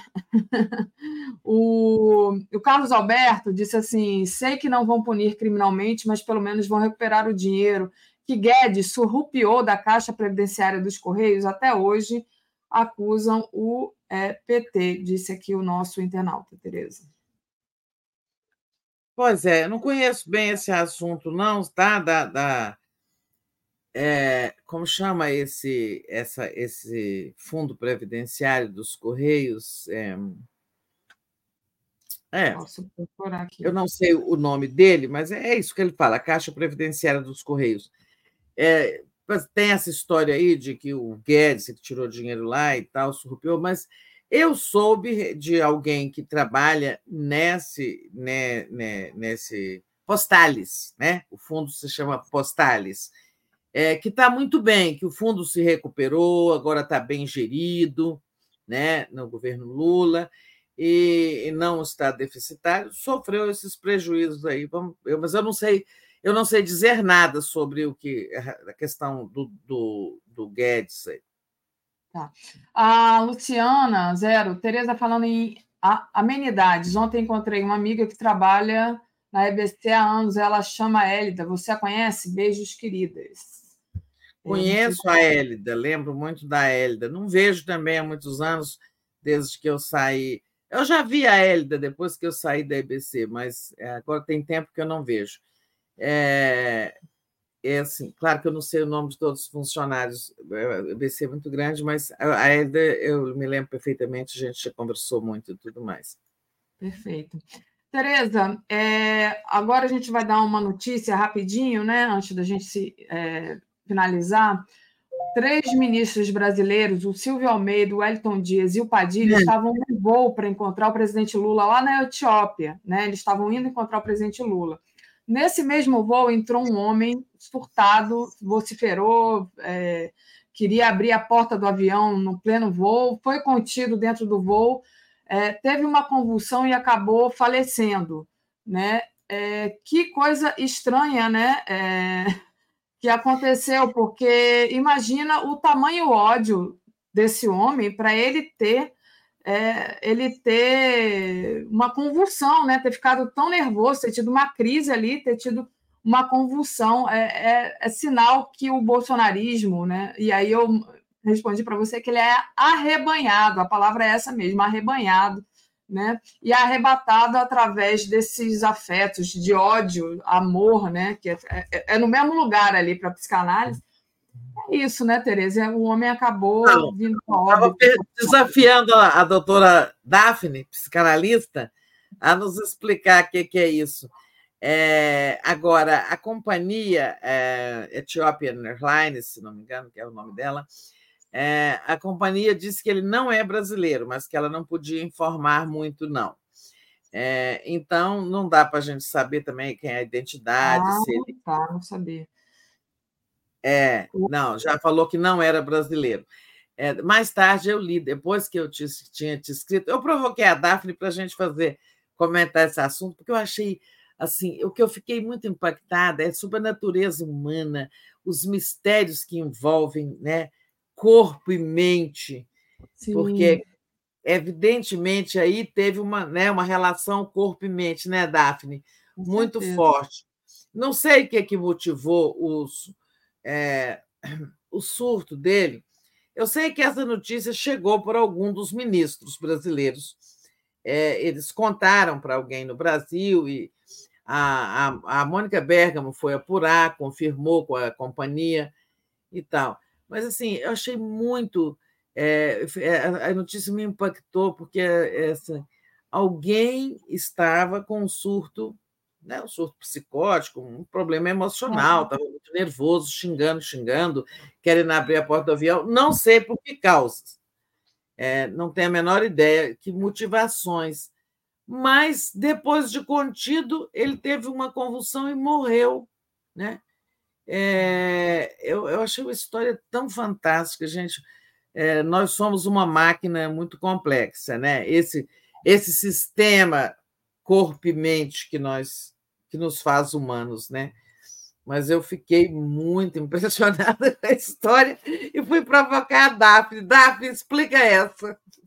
Não, é, se fosse o caso dele ser bolsonarista, estar ali vociferando contra os ministros, é, provavelmente foi muita energia que entrou ali e ficou entalada e acabou, digamos é. assim, transbordando. Mas nesse caso, é, provavelmente era uma, alguma coisa que ele já, já era um psicótico antes e acabou estava é, ali em surto, que aliás é comum, as pessoas ficam muito nervosas ao voar, né? É, ainda mais um voo longo. Talvez ele tivesse medo, né? Talvez, é, deve ter uma palavra para quem tem medo de avião, né? É, aliás, aí, aí a gente até lembra do nosso. É, como é que chamava aquele nosso músico? Foi por medo Belchior. de avião. Belchior. Hoje eu estou bem assim, dando branco, né? Já tive, é o segundo. Belchior. É, foi o primeiro de avião que eu segurei pela primeira vez da, da minha mão. Pode ser. Aerofobia, né? Tereza, é o nome da palavra, tá? É a palavra chama aerofobia. Aerofobia. Pois é, vai ver que o cara era aerofóbico. É, mas é. sempre impressionante. Olha, é. é afora isso, notícias gerais, né? A dengue, ontem eu soube da morte de uma pessoa minha conhecida aqui em Brasília, uma senhora é, idosa, mas assim é, não muito. E, e, ela morreu de dengue. Tá? É, os casos aqui em Brasília, não sei nem se já chegaram a 50, porque até poucos dias eram 40. Semana passada eram 45 mil, já devemos ter passado de 50. Né? Os campeões disso são é, Distrito Federal, Minas Gerais e Acre. Né? A vacina começando, mas temos poucas vacinas, então elas vão ser aí só para algum, é, concentrada nesses estados e nos lugares mais é, onde está tendo mais surto, né? Mas uma coisa preocupante: todo mundo fazer a sua parte no combate à dengue, a questão. Não é só encostar na vacina, tem que todo mundo combater o mosquito aí, essas coisas dentro de casa, água parada, etc. Né?